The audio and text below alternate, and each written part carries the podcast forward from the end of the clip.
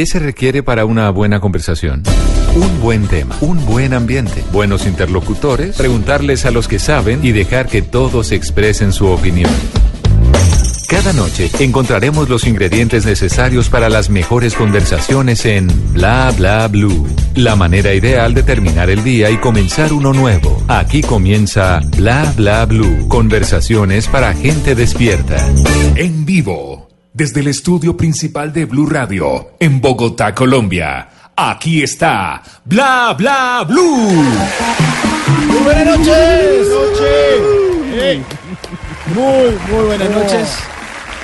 10 de... Gracias. Gracias, la señora que siempre aplaude allá la de los mamoncillos. Ya la, nos dimos cuenta que está vendiendo Pero la ahora viene con suficiente compañía, ¿no? Sí, me, con- alegra, me alegra. toda eso. la familia. Muchas gracias, señora. 10 de la noche, 6 minutos. Estamos en vivo con Bla Bla Blue en la primera parte de nuestro programa. Como siempre, tenemos un gran invitado que ya está, ya, ya lo estaban alambrando, señor. Eh, lo ¿El estamos micrófono? alambrando, sí, señor. Lo Por estamos eh, maquillando. Se está acabando de comer el refrigerio. Sí. Y ya, y ya. y La queda gran- listo. ¿Dejó la granadilla o se la mandó? Eh, no, he comido solo la mandarina.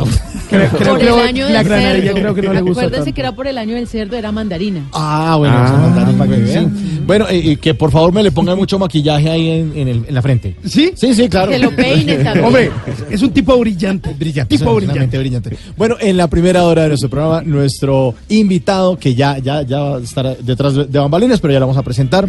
En la segunda hora, pues hablamos un poco más en serio. Hoy estaremos hablando de escándalos absurdos. A propósito del video que está rodando por redes sociales, en el que salía una eh, concejal del Polo Democrático llamada Cinia Navarro, que pidió que le cantaran su cumpleaños y tuvo problemas en decir algunas palabras como estoy cumpliendo años, cántame. Eh, no, y no se veía pues, así como, como muy, Disimulen. muy sobria, no, sí, muy sobria. Eh, Disimulen. Desimulen, decía, sí, en serio decía eso. Vamos a hablar entonces de escándalos, también de otro tipo de personajes que por estar chupando trago en momentos en los que no, que son oficiales, pues la embarran. Vamos a hablar un poco de la canasta familiar, de cómo entender que ahora la canasta familiar eh, esté el tequila y el alquiler de canchas de fútbol 5. No, a mí no me da risa porque yo juego- Canchas de fútbol, cinco. Yo no juego mucho fútbol, pero sí el tequila de pronto. Y también eh, en la tercera hora, pues ustedes son los protagonistas después de las 12 de la noche en el 316-692-5274, nuestra línea para que ustedes hablen, digan lo que quieran, manden mensajes de texto, mensajes de voz. 316-692-5274. Pero no estoy solo aquí, estoy con la bellísima Tata Solarte.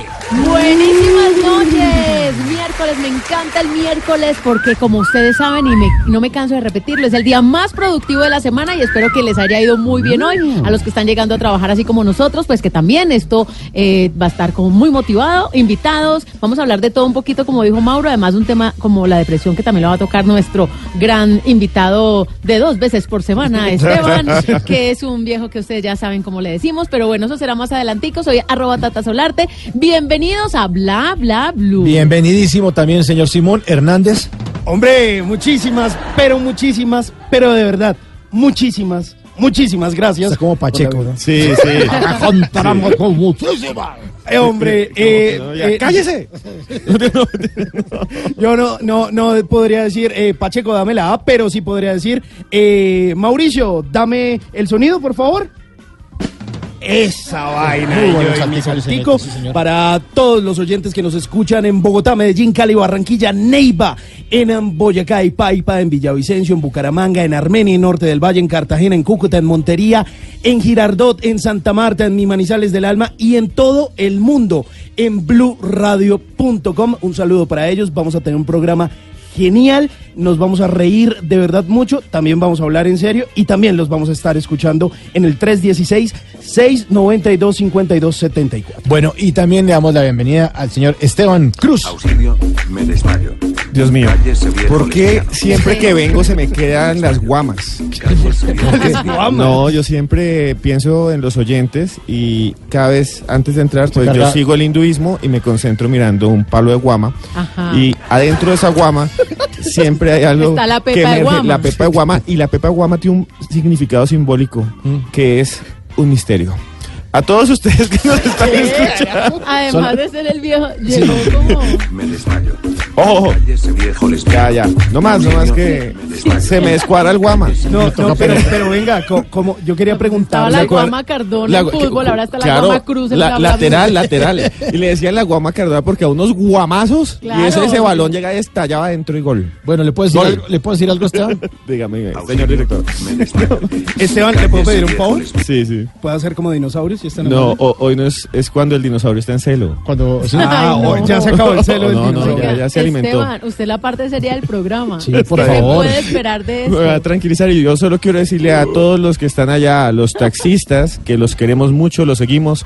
Yo soy su compañero, ahí al lado, señor taxista. Si usted es vigilante, yo soy su ruana. Y bla, bla, blue lo acompaña. Bueno, ya no más. Ya. Ya no más. No. En el Control Master, señor Andrés Bernal, la producción de Dayani Corredor, mi nombre es Mauricio Quintero y le damos ahora la bienvenida a los Rolling Stones.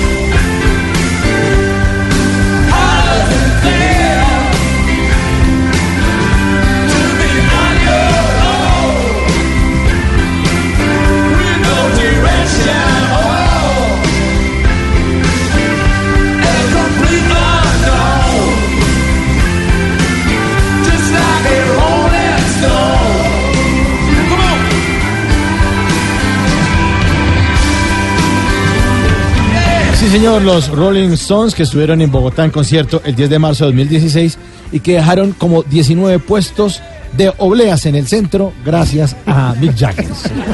Sí, porque eh, empezó la señora que decía que ella lo había atendido, luego al frente le pusieron uno igualito y, ya hay como cinco. Sí, y sí, todos sí, se llaman No, Mick nos Jagger. confunden. Se reproducen y todos tienen el logo ese de la lengua de, De la los, lengua de los de los Stones. Rolling. La lengua que lame las obleas en Bogotá están los Rolling Stones.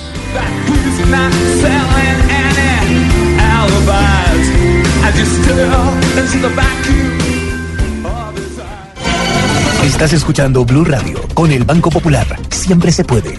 Soy Sebastián Pardo y todos los días veo cómo con esfuerzo y dedicación mis ideas se convierten en grandes proyectos.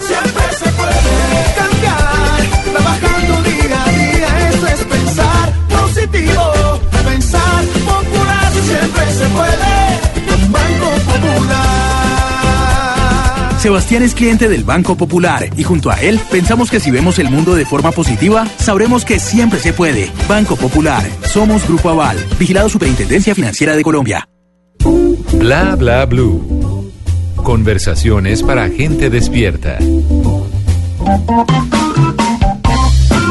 10 de la noche, 13 minutos. ¿Ya está listo el invitado, señor? Ya, lo está listo, ya maquillaje nos lo entrega, está totalmente alambrado, Listo, ya, ya perfecto. está ready sí, para el sí, señor. El invitado de esta noche es arquitecto, pero se dedicó a la actuación para construir una desgracia muy infinita. Sí, hoy tenemos el placer y sobre todo el honor eh, de recibir con infinita gracia al señor Diego Trujillo. Gracias, muchas gracias. Don Diego, bienvenidísimo a Bla Bla Blue. Muchas gracias por aceptar esta invitación nocturna y por salir de su casa. ¿Y qué estaba haciendo hace un rato? No, hombre, tratando de, de quedarme dormido. Realmente estoy haciendo un, un gran esfuerzo estando aquí. Normalmente a qué hora se acuesta a dormir. Eh, depende de lo que tenga que hacer cuando al día no siguiente. tiene- Cuando no tengo nada que hacer Ajá. al día siguiente, me acuesto tarde. Pero desgraciadamente, qué desgracia, mañana tengo una entrevista temprano y, y entonces quería acostarme temprano. ¿Y le gustan las entrevistas? Pues de una vez nos dice... No, pues, En realidad, solo para en realidad saber. vine por ver a Tata. Ay, qué bonito. Ah, bueno. Sí, las entrevistas no me gustan. Ay, tan bonito. Eh, ¿Esa discoteca Don Diego es suya? Nada de lo que sea Don Diego es mío. No, Hay una discoteca. No me confundan, no me Don confundan. Diego no, por favor. Ese es un nombre que no me agrada. Y, y don Diego le dicen ahora grande, pero usted cuando era niño, uno le decían Dieguito, Dieguis.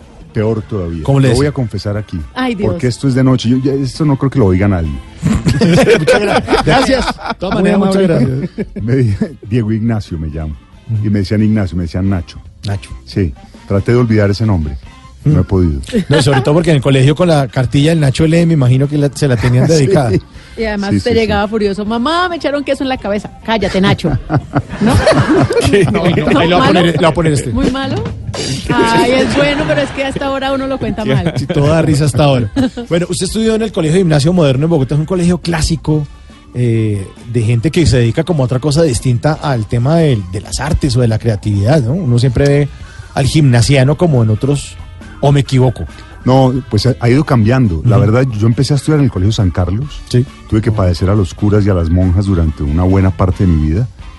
Eh, gracias a eso los terminé odiando para siempre. Eh, me convertí en un ateo eh, importante gracias a ellos. Y pasé al moderno y fue como renacer. Eh, realmente fue un, fue un lugar en donde tuve espacio para hacer lo que quería, para, para mamar gallo, para escribir, para, para expresarme. Eh, fue un colegio que me dio esa posibilidad. Sí, probablemente la gente del moderno era en algún tiempo mm, quizás un poco más dedicada, esta- se dedicaban un poco más a las carreras tradicionales y tal, pero hoy en día se ha ido abriendo muchísimo. Hoy en día hacen énfasis muy especial en las artes. Sí, y, y usted me imagino que de pronto conoció allá a personas como Jorge Alfredo Vargas y Ellos eh, O estaban- y se van a sentir radiantes, aunque no se note, son mucho curso. menores que yo. En primaria. Todos esos, Abello y eh, Jorge Enrique Abello. Jorge Enrique Abello. Eh, hay otro par de actores que no recuerdo el nombre en este momento, me falla la memoria ya a estas alturas de la vida. Pero hay como cuatro o cinco mucho menores que yo, de, de quienes no me acuerdo. De Abello no me acuerdo, de Jorge de Alfredo tampoco. O sea, sí, venían detrás definitivamente. Sí, sí, sí. Detrás. Bueno, pero entonces, en ese ámbito de, eh, ¿usted qué va a hacer cuando sea grandito? Abogado, doctor, y usted dice, no, yo como que voy a ser arquitecto. Yo quería ser actor, quería ser actor, pero, pero no me atrevía a confesarlo. No se quería salir de closet No, no, no, no, no, no, no, no, no, porque eso era eh, impensable en esa época. ¿En Los qué año era eran unos vagos, marihuaneros. Sí. Y no era Eh, considerado como una profesión. No, es que no era, porque Sí. no había ningún sitio en Colombia donde estudiar profesionalmente actuación. Pero el colegio no tenía grupo de teatro, sí. Sí, claro, ahí empecé yo, empecé en el moderno, hice mi primera obra de teatro allá, y ahí supe que eso era lo que me gustaba, pero no me atreví. Entonces se convirtió en un hobby durante muchos años de mi vida. Pero finalmente la arquitectura también es un arte de alguna manera, ¿no? Claro. Sí, sí, Es de creación. alguna manera, de alguna manera, sí es arte. O sea, no se alejó del todo. Era lo más cercano que había al arte. Entonces, eh, por eso la hice y la hice, la padecí, digamos, durante 10 años. Tuve que padecer tapando goteras 10 años. O sea, estudió cinco y trabajó cinco años como arquitecto. Eh, no, 10 años trabajé como arquitecto. Ah, Yo 10 entré, años. sí. Están haciendo una cara como de aterrados de que este huevón no parece tan viejo como... Es que, es que se ve muy joven. Gracias. Pero sí, la ejercí durante 10 años. O sea, te me pregunta, ¿en esa época había arquitectura? ¿Qué pasa? No, no, eh, puede haber empezado muy joven. Sí. También. Sin lugar a dudas. Pero, y entonces estaba estudiando arquitectura y mientras luego ejerció arquitectura, ¿hay qué? ¿Dónde estaba quedando el teatro? Durante todo el ejercicio de la arquitectura hacía teatro. Hice teatro porque tuve la- una, una gran coincidencia y fue que la mujer con la que me casé Ajá. eh, hace ya muchos años tenía una familia muy dedicada al teatro. Eh, su abuelo eh, escribió obras de teatro importantes, montó una compañía de teatro que se presentaba en el Colón en aquella época. El papá de mi esposa en ese momento tenía un grupo de teatro aficionado y entonces pues me metí a ese grupo y hacíamos obras a beneficio de distintas fundaciones. Y gracias a ese grupo yo conocí a uno de los fundadores del Teatro Libre, a Jorge Plata, y Jorge empezó a hablarme de la, de la posibilidad de hacerlo profesionalmente. Me dijo, usted pinta bien, usted tiene como buenas condiciones, debería pensárselo seriamente. Y ahí empezó. Pero, pero tuvo algún maestro que lo inspiró. Eh, Porque esto es como de gente que lo, que lo conduce a uno. O al ¿no? menos modelos, Sí, sí hubo una persona, hubo una persona fundamental, en- en- sobre todo en la toma de la decisión, en la toma de la decisión de dedicarme definitivamente al asunto fue Kepa Muchastegui. Yo a Kepa lo conocí en la primera, primera novela que hice. Bueno, no, perdón, en la segunda. En la primera conocí fue a su sobrino, eh, Asier Aguilar. Eh, Gran director de televisión. Productor. Productor Ah, de- productor Asier Sí. y, y Kepa director, Director. gran director y actor. Y bueno, eh, eh, Asier me invitó a la segunda novela en donde conocí a Kepa, coincidimos con que Kepa es arquitecto también. Y gracias a esa coincidencia y a, y a una serie de conversaciones que empezamos a, teme- a tener, cuando tomé la decisión, Kepa, me encontré a Kepa por casualidad haciendo una novela en el centro, le conté el rollo, le dije, me acabo de retirar, me lanzo al agua. Y el tipo me dijo, venga, venga conmigo, yo lo voy a meter en mi próxima novela y usted arranca conmigo. Y ahí hice como dos o tres novelas o cuatro con él y él fue el que me dio la mano la primera vez. Pero ya ha estado en clases de, de teatro. No, No, clases nunca he tomado. Yo lo, lo único que hice fue un curso de, de improvisación en el teatro libre. Cuando, cuando to- decidí dedicarme, hice eso, después hice un curso de guion, pero, pero nunca he estudiado actuación. Diego, pero ¿cuál fue ese punto de quiebre en el que usted dice, listo, me boto al agua, pa'l carajo la arquitectura, esto es lo mío? ¿Qué lo hace tomar esa decisión al final radical? Yo, yo creo que fueron, fue la coincidencia de varias, varias situaciones simultáneas que tenían que ver con distintas cosas que me pasaban a mí en, en- en ese momento en la vida. La primera era una gran insatisfacción como arquitecto. Ajá. Eh, yo tenía la noción de la arquitectura como eso, como una cosa artística, y terminé siendo básicamente un constructor. Me asocié con, con- con un gran arquitecto y ahí descubrí que yo nunca iba a ser bueno, que iba a ser un mediocre arquitecto. Y a mí la mediocridad me aterroriza. Entonces cuando descubrí eso, se me derrumbó la arquitectura.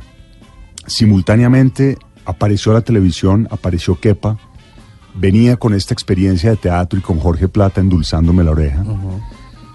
Y en tercer lugar, estaba en una crisis matrimonial seria. Entonces te- había, había como una crisis gigante en mi vida. Había que cambiar momento. algo en su Todo. vida, sí o sí. Sí. Algo no duro, todo. Duro, duro, duro. Cogí una moto, me fui para Santa Marta, solo, y allá tomé las decisiones que tenía que tomar. Y me separé, me dediqué a la, a la actuación, eh, y pues dejé la arquitectura definitivamente. O sea, las tres cosas determinantes en su vida Sí, las hizo en ese, o sea, en ese viaje. En un viaje, sí. Pero es que eso es mejor así, ¿no? Como una, como depilada esa con cera. Yo creo Pues, que sí, yo creo que sí. uno- Pero ese valor no lo tiene todo No, el mundo. no, Uno va haciendo va- como los cambios Y- paulatinos. Y distanciarse, Sí. ¿no? Por un momento alejarse y pensar. No, y Sí. uno va haciendo como paso a paso. Primero hago esto, luego, pero las tres de una, esos tres cambios como Sí, sí, sí. Yo, yo creo que tiene que ser así. Yo creo que tiene que ser así. Uno, para, para realmente eh, apasionarse y gozarse la- lo, lo que uno hace, apasionarse con la vida y con lo que uno hace, hay que tomar decisiones, creo que drásticas y tienen que ver, sobre todo, con ser capaz de ser absolutamente honesto consigo mismo. Y, es duro y duele y, implica una cantidad de rompimientos y enfrentamientos con la familia y con, perdón, con la gente, pero son necesarios, son indispensables. Y, y, y los apegos, ¿no? Porque uno también toma esas decisiones, pero extraña también lo que dejó atrás.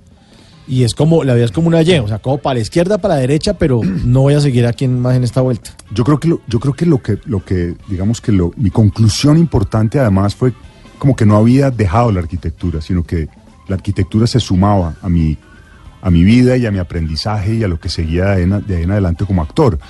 Nunca he considerado que la, que la arquitectura haya sido ni mucho menos una pérdida de tiempo, sino al contrario, parte de mi construcción como, como persona, como ser humano. Em, una profesión y, y un paso por la academia que me ha permitido estructurarme de una manera fundamental. Una pregunta. Eh, como arquitecto dejó algo, una obra, un edificio, una casa que usted pueda ver, ahí dice, esa la diseñé yo. Uno que ruego que no se caiga cada vez que cae una granizada. Donde además vive mi mamá. Que, Ay, no, no, no, sería además un asesinato. Pero no, ahí está firme el edificio. Un edificio y algunas remodelaciones, una casa, eh, un par de ca- tres casas en, en las afueras, en el campo. Pero, pero no más, no más que eso. A mí me parece muy linda esa profesión, tanto esa como la ingeniería civil, de ver materializada esa obra, esa creación me parece muy bonito, de, de pasar por esa construcción de pronto, de llegar y saber que Sí, esto, sí. esa parte es muy linda, de saber que uno Cierto, creó eso. Cierto, es, eso es, produce una, una sensación muy especial. Eh, el acto de la creación en, en cualquiera de sus ámbitos para mí es, em, es eh, realmente gratificante. Lo bueno es que al volver a ver una novela, al encontrarse nuevamente con un personaje, vuelve uno a, ver, a tener esa misma sensación, porque Sí. también es una obra materializada. Sí, finalmente. sí, sí, sí, sí. De- de- Es desafortunado cuando no le gusta a uno lo que ve y lo que ¿Esa es la que recuerda. más repiten o qué? Sí, claro. Otra vez la van a pasar. Claro, hay unas que me encantan, me divierto y, y los recuerdos son absolutamente maravillosos y fascinantes. Hay otras que me dan una vergüenza terrible. Pero bueno, ahí están, uno hace de todo, bueno y malo. Uno hace todo bueno y malo. Estamos con Diego Trujillo en Bla, Bla, Blue.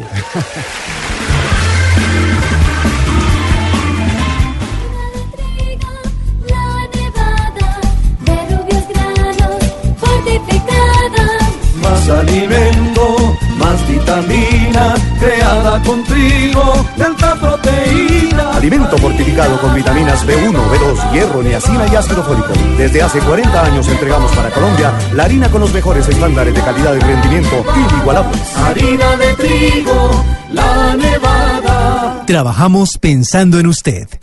Y ahora en Bla Bla Blue venimos a robar. Muchísimas gracias. Sí, venimos a robar porque venimos a, a robar. ¿Cuáles son sus arrobas en las redes sociales, Diego?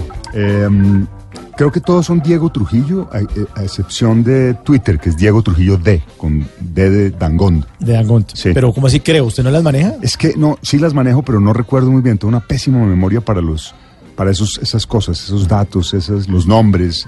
eh, pero estoy casi seguro que son Diego Trujillo. Vaya. todas. Diego Trujillo, entonces está ahí. Bueno, nosotros vamos a robar unos trinos. Vinimos a robar porque venimos a robar. Arroba Silvia Juliana A. Escribe en su cuenta de Twitter.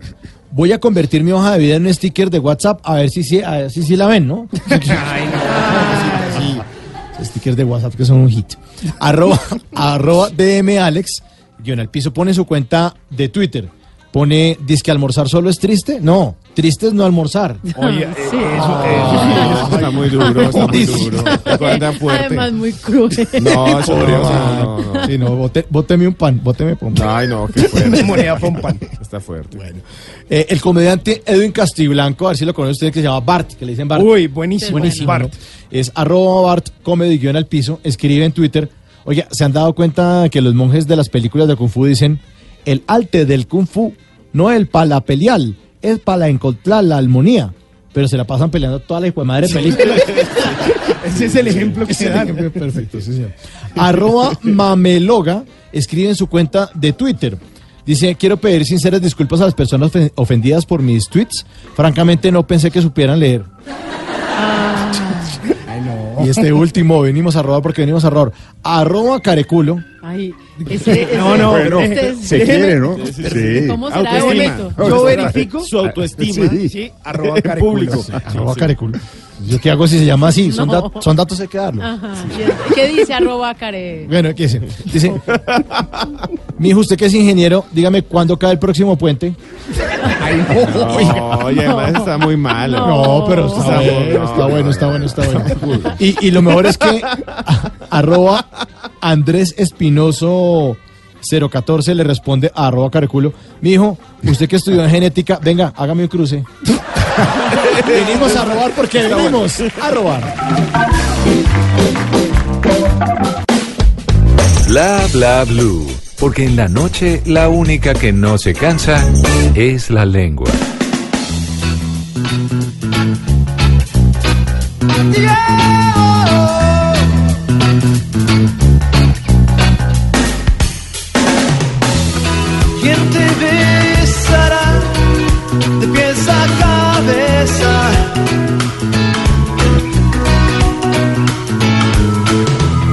¿Quién te hará el café por la mañana?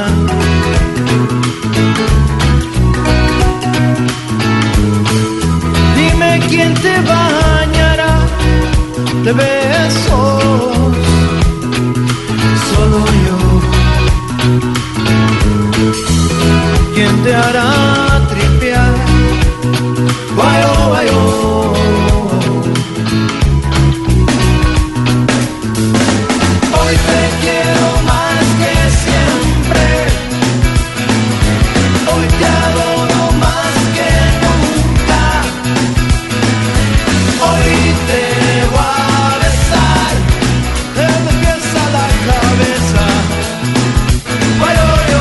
los pies a la cabeza, una serie de televisión de 1993 en la que nuestro invitado Diego Trujillo es el papel del mono forero. Hace mucho tiempo, sí. Ese fue como. Tal Solo vez hacía mi, Sempro, mi ¿no? cuarta novela, Sempro, exactamente. El mono forero era el, el director de Furia Latina. Y eh, ahí trabajaba yo con Felipe Noguera, que era el gato, El gato. compañero de colegio, aunque lo niegue rotundamente. todos, todos quieren sentirse mucho más jóvenes que yo, hombre, son descarados. Sí, recuerdo muchísimo. Y, y también recuerdo que Juana Uribe, que, que era la productora y creadora de esa serie, o novela en esa época, eh, también fue de las personas que me dio firmemente la mano empezando mi carrera. Sobre todo a partir de De Pies a Cabeza. Después siguió Tiempos Difíciles y eh, Perro Amor. Que y- también fue con Sempro. También Y fue con Perro Sempro. Amor también con Sempro. También. Tiempos difíciles Incluso que era- hasta Porque Diablos fue. Ah, también, Sí, Porque Diablos, claro. Sí, sí, sí. Que, que siempre era de los curas, ¿no? Claro, claro. los jesuitas. Claro. Siempre lo persiguen los curas. Sí. Desafortunadamente sí. Sí, sí, sí. Y, pero he logrado huirles. Bueno, ¿y después qué vino? Después vino series como El, el Fiscal también. Después vino El Fiscal, que era la segunda producción del canal RCN, recién inaugurado con La Madre. Fue la segunda, eh, nuevamente con Kepa Muchastegui. Eh, mi primera aparición, o bueno, no, la segunda con peluca, realmente. mi debut fue en Por qué Diablos con unas extensiones vergonzosas. y El Fiscal fue una gran producción, una gran producción eh, cuando arrancaban los canales privados. Pero ahora que habló del pelo, eh, ¿usted siempre ha sido calvito? ¿O desde que Pero no tienes que ponerle diminutivo.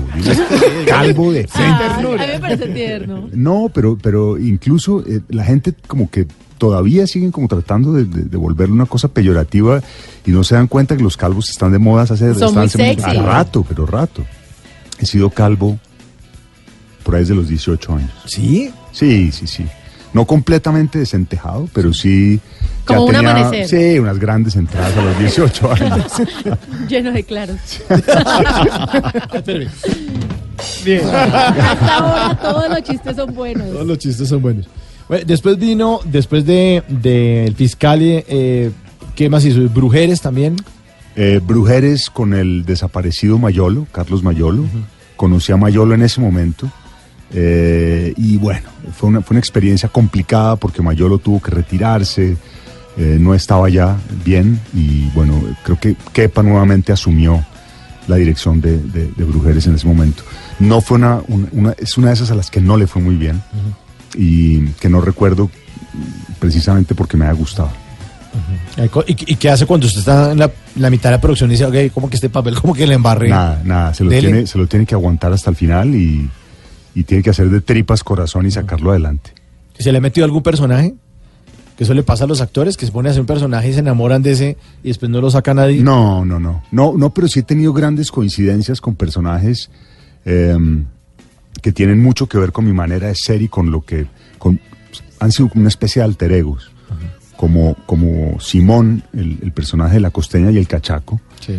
que era un, Un italiano. buena vida italiano, dueño de un bar, se la pasaba tirado en la playa tomando ron y persiguiendo mujeres.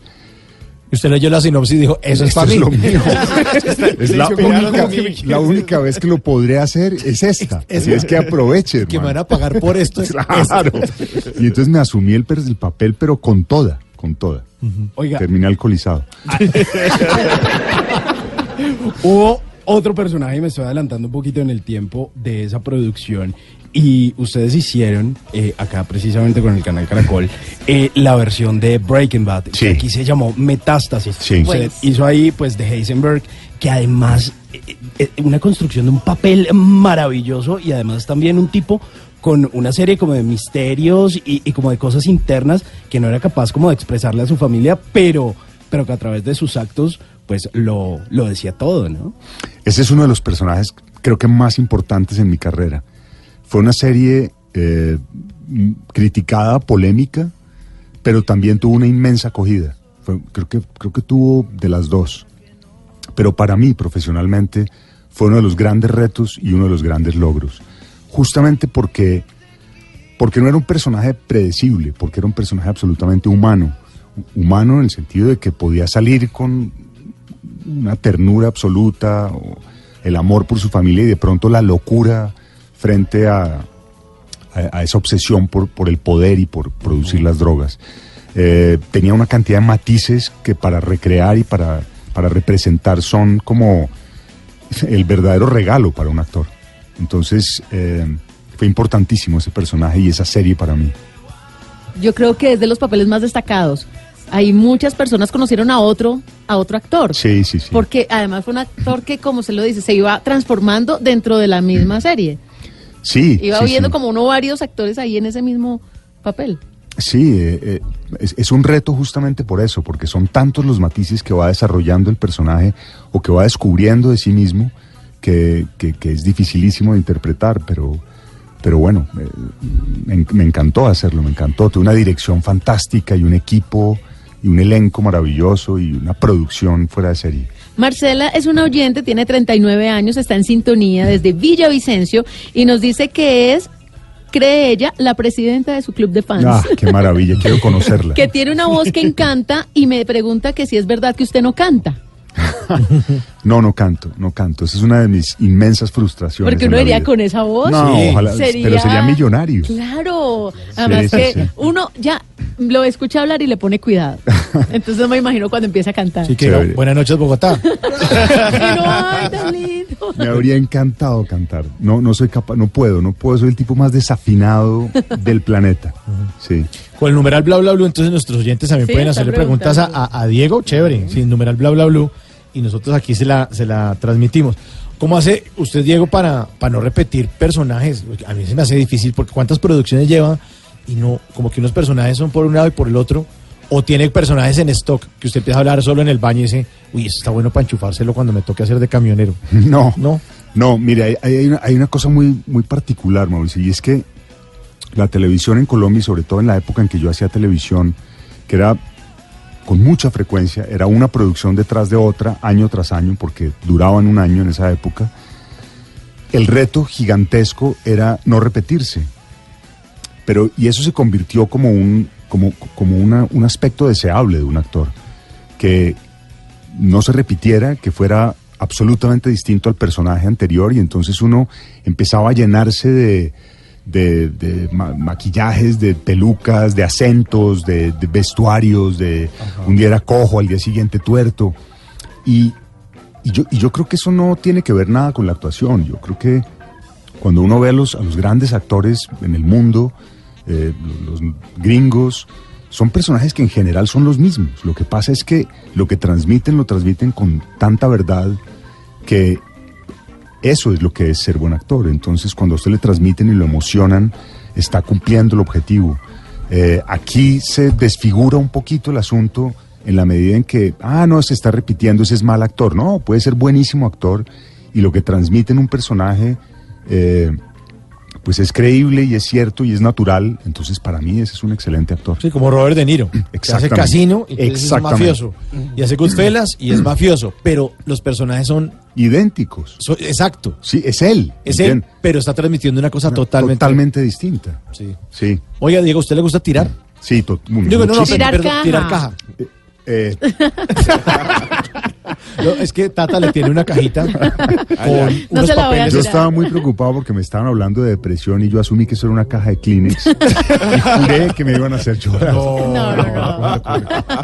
No, esta es una cajita, eh, no, no tiene nada de Ay, depresión, por el contrario, es una cajita dulce, Gracias. una cajita de Cali. La trajimos. linda, me tiene al final una marranita, una borrajada, una melcocha. Gracias. No se ve, pero ahí está. La marranita es por el año del cerdo. No, ah, el año- empezó ayer, ¿no? Empezó ¿Usted cree en ayer. eso? No, para para nada, no creo en nada de esas cosas. Pero sí se crea un tipo muy sexy, No, no. pero sí le han dicho que tiene su encanto, Sí. tiene no sé qué, no sé Sí, dónde. sí, sí. Yo prefiero decir que no y hacerme el idiota, pero sé que sí soy sexy. No, mentira.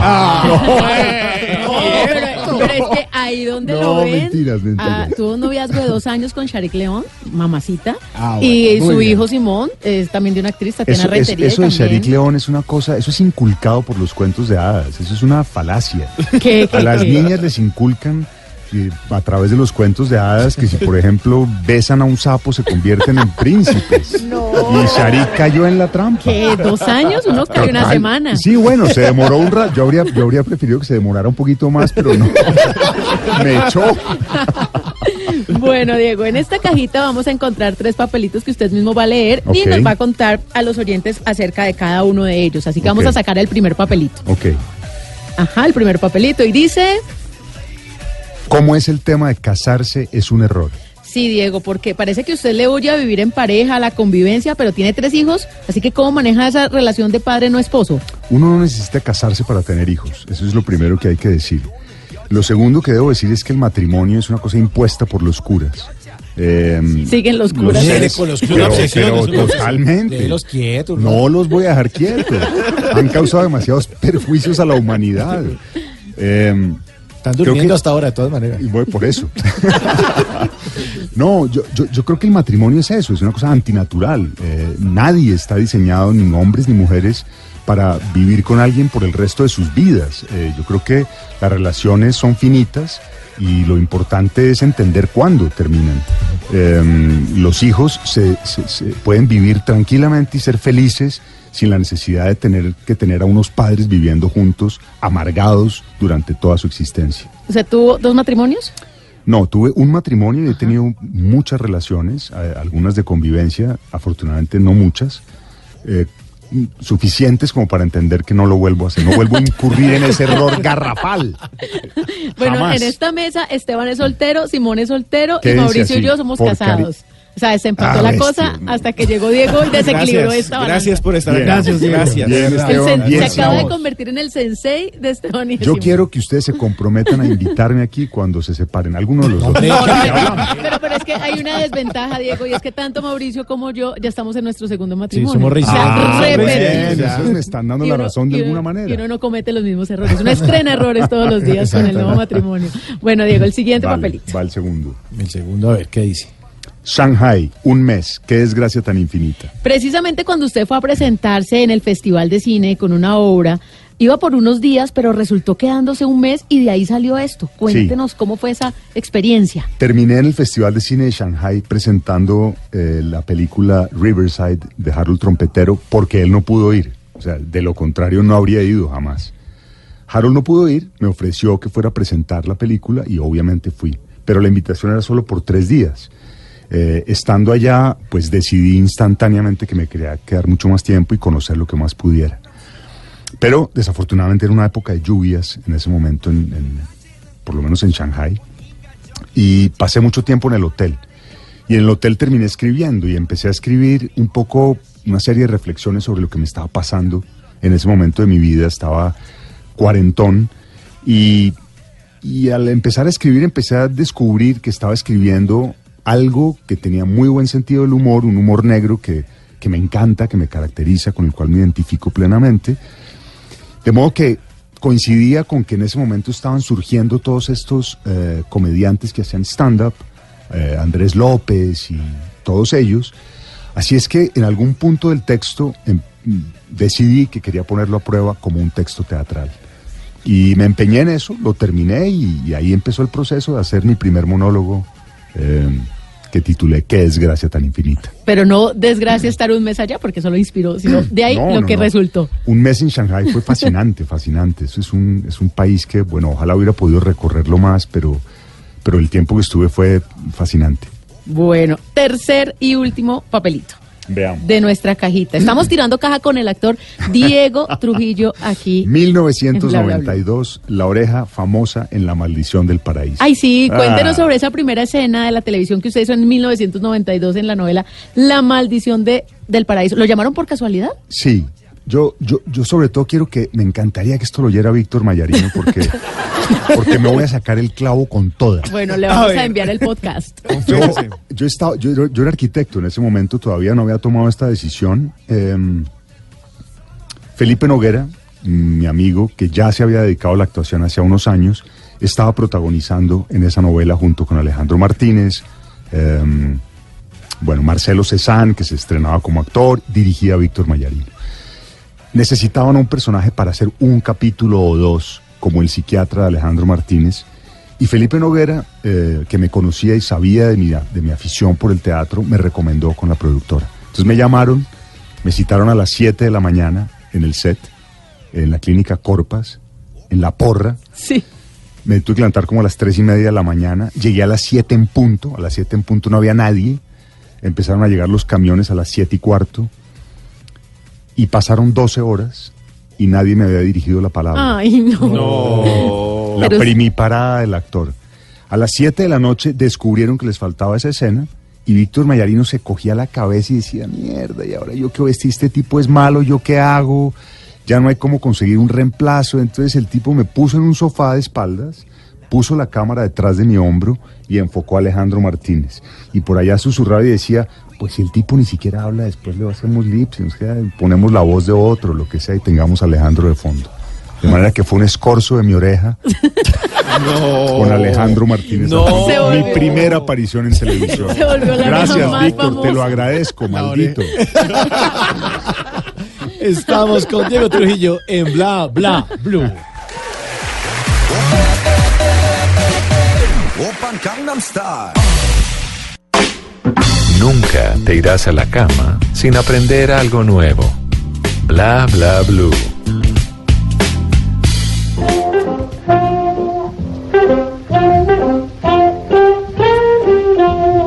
Antes de que se acabe el día, vale la pena recordar que un día como hoy, pero de 1962, nació Axel Rose, cantante, líder de los Guns N' Roses, además músico, cantor, compositor y pianista, además tremendo showman.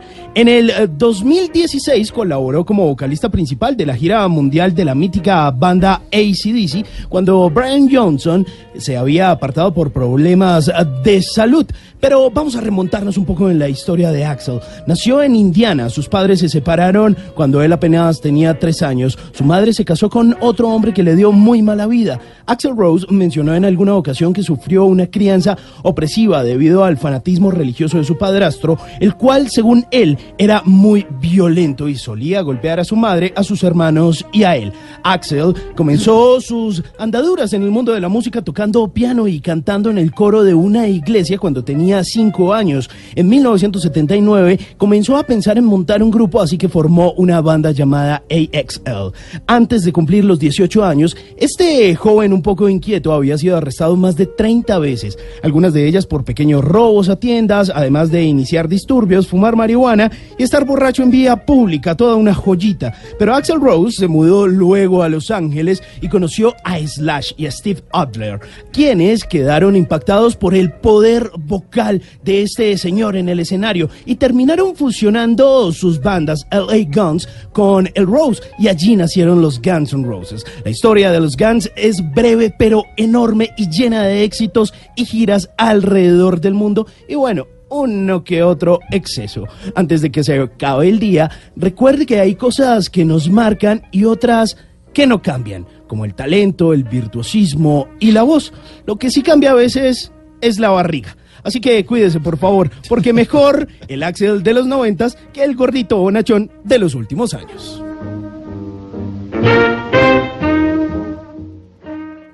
Bla bla blue. Conversaciones para gente despierta.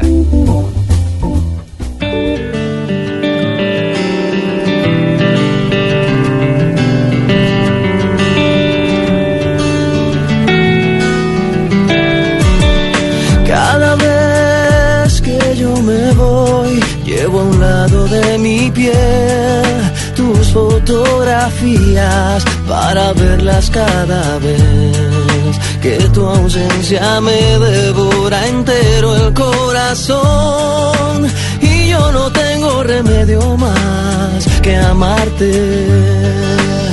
Y en la distancia te puedo ver cuando tus fotos me siento a ver en las estrellas tus ojos ver cuando tus fotos me siento a ver 10 de la noche, 50 minutos, estamos con Diego Trujillo en Bla Bla Blue.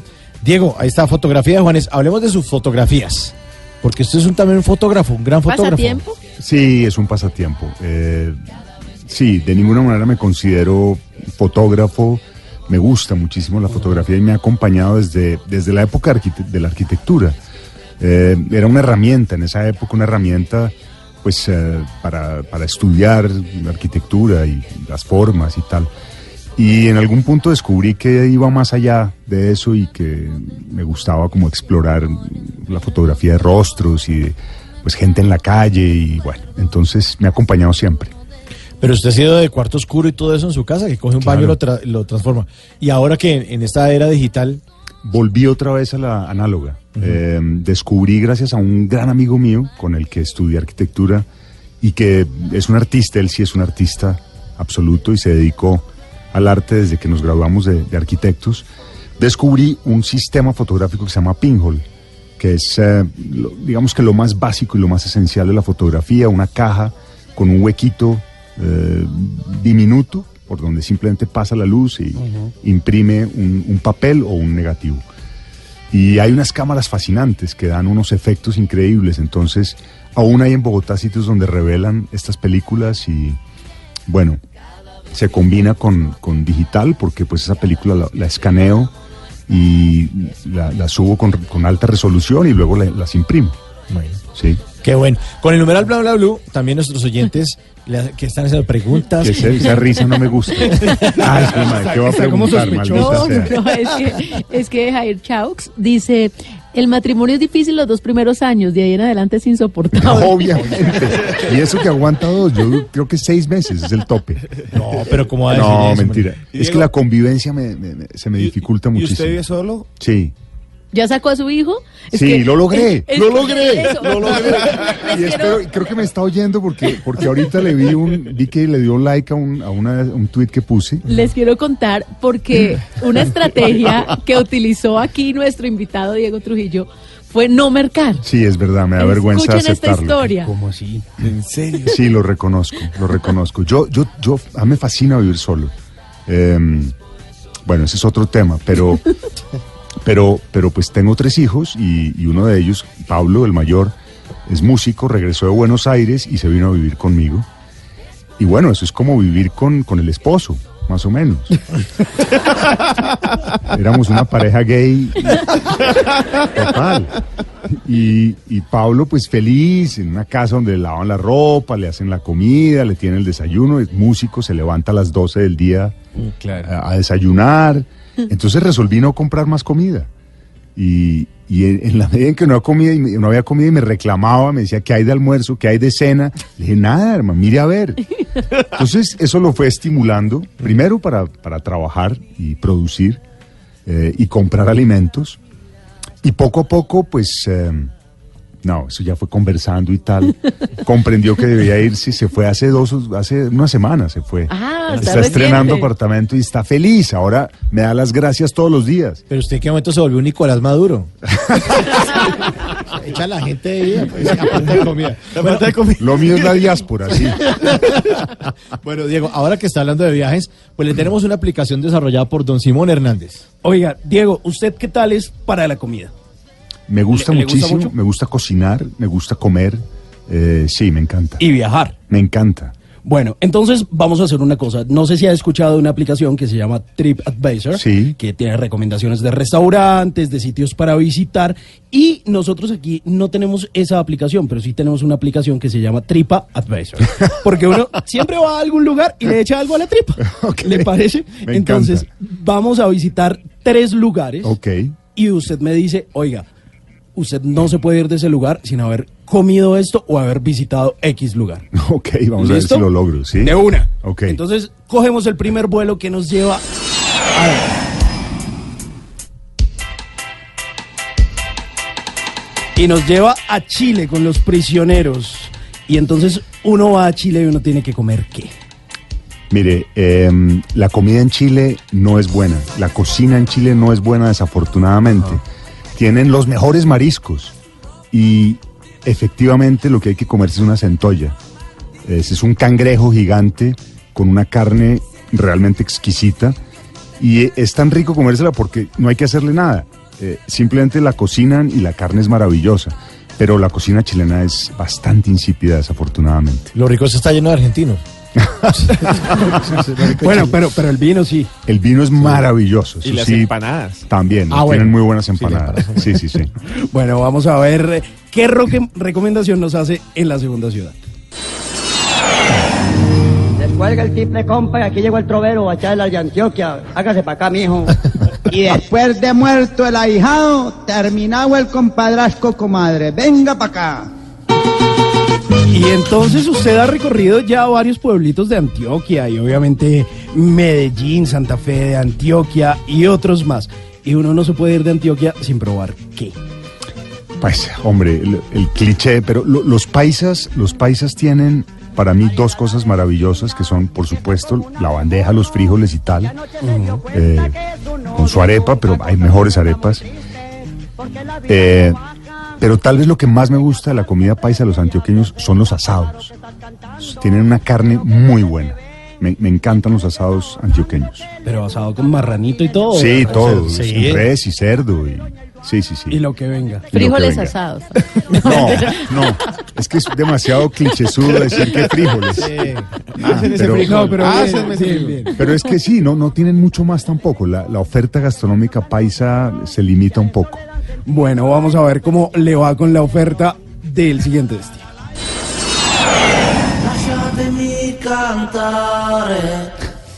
Con la chitarra in mano. Y entonces llegamos a Italia. Llegamos a Italia, llegamos a Italia. Y puede ser Florencia o puede ser otra ciudad y uno no se puede ir ¿Esa de canción, Italia. esa canción la trajo de Florencia? Sí. Sí, sí, en formato original. La trajo la mimina. Entonces, en formato tecno, eso es como de stripticero. ¿Cierto? Sí. Entonces, po- con poca ropa, ¿qué no puede dejar de comer en Italia? Bueno, a mí, a mí, la verdad es que lo que más me gusta de la comida italiana es el arroz, el risotto. Me encanta en todas sus manifestaciones. Y, y me aprecio además de hacerlo bien. Sí, sí, sí. De cuatro quesos y todo. Ha- ha- Hago uno de espárragos que está muy bueno, muy bueno, sí. Y otro de vino, al vino tinto. Bueno, pues oiga, buenas recomendaciones ¿Verdad? de Sí, sí, sí, tripa de nuestro invitado. Pasamos por Chile, pasamos por Antioquia y pasamos por Italia. Quedamos con buenos antojos. Y quedamos con muchas ganas Oiga, de qué probar bueno. esos platos. Son Yo me estaba poniendo nervioso, confieso. Está recién casada, pues. ¿Qué? ¿Qué tal? todo puede pasar, uno no sabe. Oiga, eh, dice aquí un oyente Juan Carlos que usted eh, hizo el papel, obviamente maravilloso en Los Reyes, hizo de Emilio Iriarte y que ahí se encontró pues, que su, su, su amor eterno era Laisa Reyes, que se ha, se ha encontrado alguna vez con alguna Laisa en la vida. Eh, sí. Pero sí. de sorpresa no. No, no, no, no, no, no, no, con conocimiento de causa. Eh, muchas veces, pero sobre todo en aquella época, en aquella época en que además teníamos muchas escenas con, con muchos travestis y, y, bueno, las veía todo el tiempo. ¿Qué, qué quería que le respondiera, Mauro? No, no, no, no, Carlos no, hizo la pregunta, yo no le No, no, no, y, y- y cada vez con más frecuencia se, se- se las encuentra uno en cualquier Sí, lugar. claro. Sí, sí, sí. Bueno, ¿qué viene para este 2019, Diego? Bueno, eh, hay, hay varias cosas. Hay una, digamos que la central, la más importante, es un monólogo que terminé de escribir el año pasado. Eh, es mi quinta obra ya. Eh, un monólogo que habla sobre la estafa. Se llama Elogio de la estafa. Y que, digamos que aparte del tradicional, de mi tradicional humor negro, mi mirada con humor negro sobre las cosas, tiene una mirada sobre lo político, que es como la primera vez que lo hago. Y bueno, está muy bien. Es un, es un ah, monólogo, además multimedia. Me sirvo de imágenes y de videos. eh, y creo que está muy divertido. Entonces, el, el segundo semestre, porque este primero ya está copado eh, por algunos compromisos que tengo con presentaciones de eventos y con escritura de textos, que es como a lo que más me he estado dedicando últimamente. em, en el segundo semestre estrenaré formalmente El elogio de la estafa. Bueno, pues aquí lo estaremos esperando en ese momento para que venga a promocionar su, su nuevo monólogo y le queremos dar las gracias por haber estado aquí en Bla Bla Blue y haber salido de su casa. Trasnochándose con Trasnochándose. No, me encanta, me Yo, encanta. yo sí quiero decirle una cosa. Dígalo. Y es que después de que yo me separé y escuchar sus palabras, lo veo como un gurú. De- de- de- señor. Esteban, deje- el matrimonio es bonito, no le haga caso así a Señor Trujillo, invitado. déjeme seguir sus pasos. Yo seguiré los suyos, me compro una guama la mayor de 11 en punto. Muchas gracias, Diego. A Diego ustedes. Trujillo en Bla Bla Blue. Gracias, muy amables.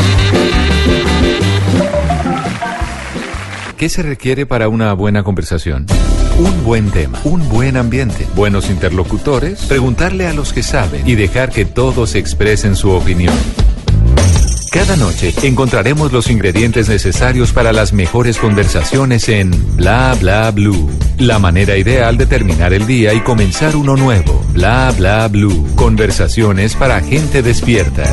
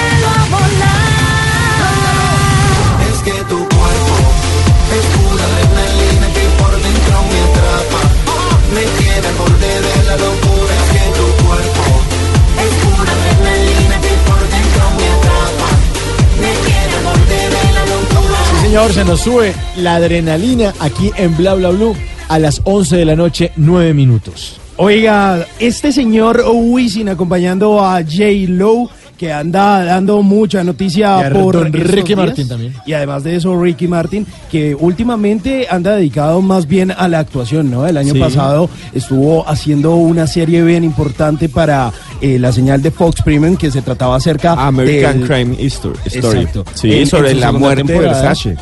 De Gianni Versace. Y ahí tenía un papel bien importante Ricky Martin, J-Lo quien también se ha dedicta- dedicado a la actuación. Y pues Wisin que eh, por estos días pues no está actuando porque pues no es el fuerte de él pero sí está como jurado de la voz en la versión de los Estados Unidos. Es pues se habían separado, ¿no? Esto hacía parte como un poco de esos proyectos en solitario de Wisin cuando se había abierto el parche de Yandel, pero decidieron volver y ahora hicieron una nueva versión de una canción muy famosa de ellos que se llama Callao y la hicieron junto a Osuna Baby. Oiga, ahora que habla de la voz, ya vieron el comercial en el canal Caracol Divino, de los voz Kids? niños. se ve buenísimo. Están en una playa, Yatra, Fanilú y Andrés Cepeda. Cepeda. Están en una playa, los niños jugando y ya incita a tema familiar. No, lo a estar uno ahí frente al televisor. Además, hacen como una tortuga gigante de arena. Y al final. Y al final la tocan, la tortuga eh, se vuelve de colores y empieza a andar. Yo dije, Sí, cobra "¿Qué es vida". Esta vaina tan maravillosa. Hermoso. Hermosísimo. Muy bonito.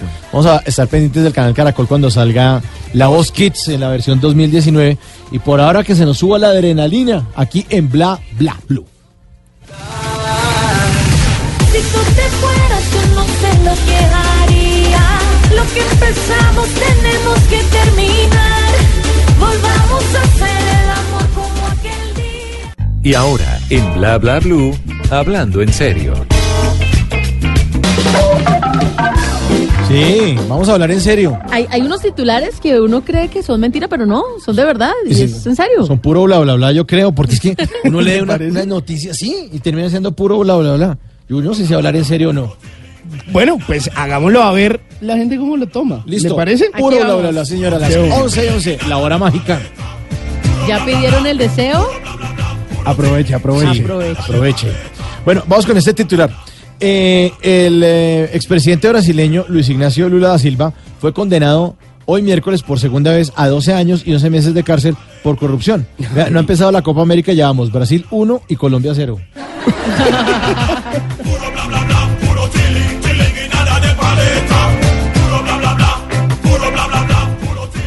Carlos Queiroz ya está en Bogotá para asumir como director técnico de la selección Colombia. El entrenador portugués llegó hoy miércoles en la tarde al país y será presentado mañana. Dicen que el salario es alto, pero menor, menor, menor, menor que el de Peckerman. Que vengan goles, que nos ganemos la copa, que soñemos con el mundial, porque eso sí, que no cuesta nada.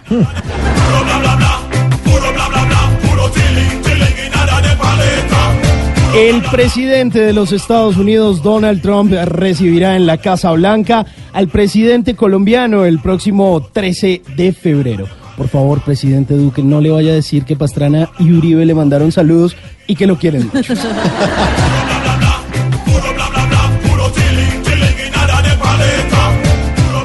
Para cuidar el medio ambiente, mañana, 7 de febrero, de las 5 de la mañana hasta las 7 y media de la noche, es el día sin carro y sin moto. Y para que los árboles sufran menos, pues la alcaldía ya lo está talando. Uy, duro. Bloqueo militar venezolano en el puente por donde entraría ayuda. Las autoridades del norte de Santander aseguran que no tienen claridad sobre la fecha del procedimiento. Por Dios, y en Venezuela necesitando las ayudas y no precisamente de cáscaras de huevo, porque el puente está quebrado.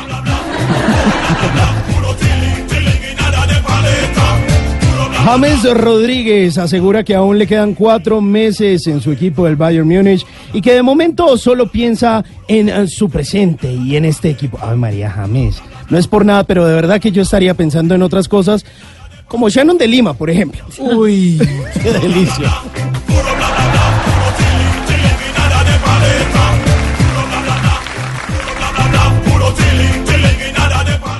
Y ahora, en Bla Bla Blue, hablando en serio. Ahora sí, hablemos en serio con el señor Esteban Cruz. Auxilio. No, no, no. Hablando en serio. el inicio, era el inicio. Pero, pero, pero Esteban, ahora, sí la es, canción. ahora sí es en serio. No, ¿no? no, Auxilio. Hay que concentrarse. Ah, Me ayuda a concentrarme. Me Auxilio. estoy relajando.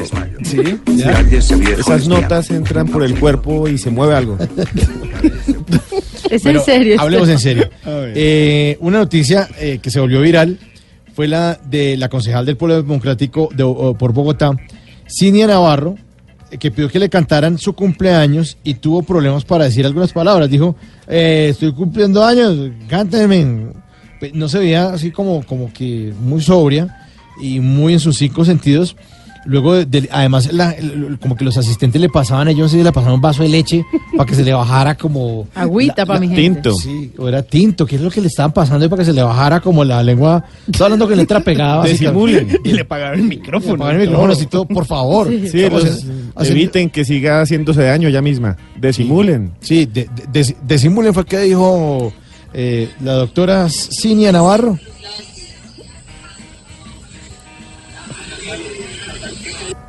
Ahí bueno, está, ahí estaba. eh, bueno, yo, yo quiero decirle a Cinia que. A ver. Estoy cumpliendo años. Cántenme.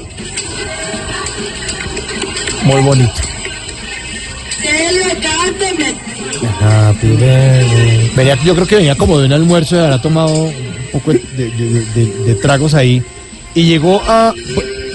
Y después es que le cantan. ¿eh? He dicho, pero, pues, cállese más bien. Verdi tuyo. Y después Después sigue el desimulen. de, de, desimulen. Sí, sí, ahí sigue. Desimulen. Bueno, acabo diciendo de- desimulen y entonces, eh, pues hizo un poco el ridículo, pero no es la primera vez y por eso Esteban nos va a contar que otras veces hemos tenido a nuestros padres de la patria de Colombia, bueno, de otros países, eh, desimulando que están borrachos. Bueno, eh, primero que todo, hay que explicar un momentico eh, de qué se trata y por qué se espera que alguien allá no llegue borracho al Parlamento. Eh, y también un saludo a Ciñá, que no sé si está escuchando, durmiendo, reponiéndose después de comerse un caldo. Yo trabajé con ella, ella era la alcaldesa de la Candelaria y juntos hicimos un montón de campañas que como se ve fracasaron porque eran en contra del graffiti. Pero, eh, Pero igual, salud. Un salud. un Pe- salud Pero es y- que esto, esto, esto no fue la última plenaria, ya está, ya pasó. Hoy fue otra. Sí, fue otra. Entonces dicen, dicen que ya no la puede castigar o no las pueden suspender la presidenta de la plenaria porque ya pasó. Tiene que hacerlo en, el, momento. En el momento. Y si no lo hace, y eso nos lleva a pensar qué es el Consejo, qué es un Senado, qué es un Congreso. Eso es una forma de gobierno legislativo que se llama Parlamento. Señor Simón, ¿usted no le han dicho que usted tiene mucha parla o algo así? Sí, me dicen, "Ay, usted es muy parlero, usted es muy O- enredado". exacto, esa misma palabra, parla, es la de parlamento y la de parlante. Dicen, uy, trajeron un parlante. Todo tiene que ver con hablar. Y el parlamento viene de los antiguos grupos humanos que vivían en las llanuras y por primera vez tenían pueblos y ahí se reunían todos en algo que se llamaban los consejos de ancianos. Los más ancianos de las tribus tomaban las decisiones. Y de ahí, más adelante, se construyó el foro romano y después se llegó al Senado.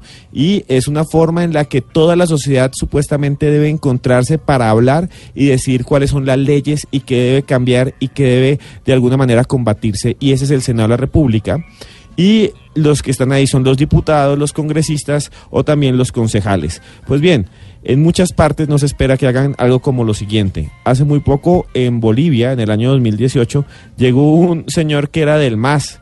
El MAS es el partido del señor Evo Morales, el movimiento hacia el socialismo.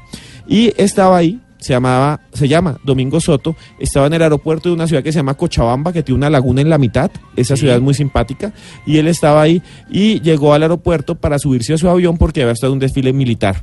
Y entonces le dijeron, mijo, usted no puede subir. Y él, ¿cómo que no puedo subir? Pues estaba hincho. Y entonces la policía le dijo, usted no puede subir. Dijo, yo soy diputado.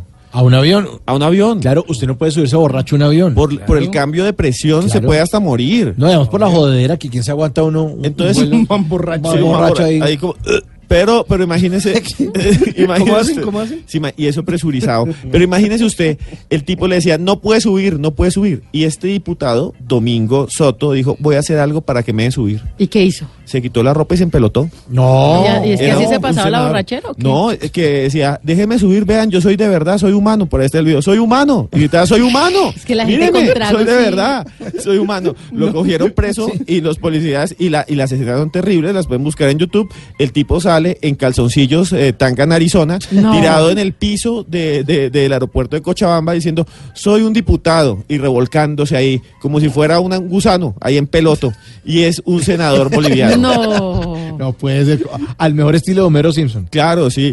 Y vea, y, y hubo senadores y Soy senadoras en el mundo muy humano. famosos. Soy humano. Si fuera extraterrestre no me dejan subir a la pero soy humano. yo soy humano, tengo derecho, soy humano. Bueno, eh, ¿ustedes han escuchado este nombre? Ilona Staller o Ilona Stala. Ilona, no, escuchaba a la cantante Ilona. Ilona. Bueno, ella se llama realmente Elena Anne Staller. Ella nació en Hungría eh, en 1951 y la conocen en Italia como la Chicholina. Ah, sí. ¿Quién fue la Ah, sí, sí. Una actriz porno.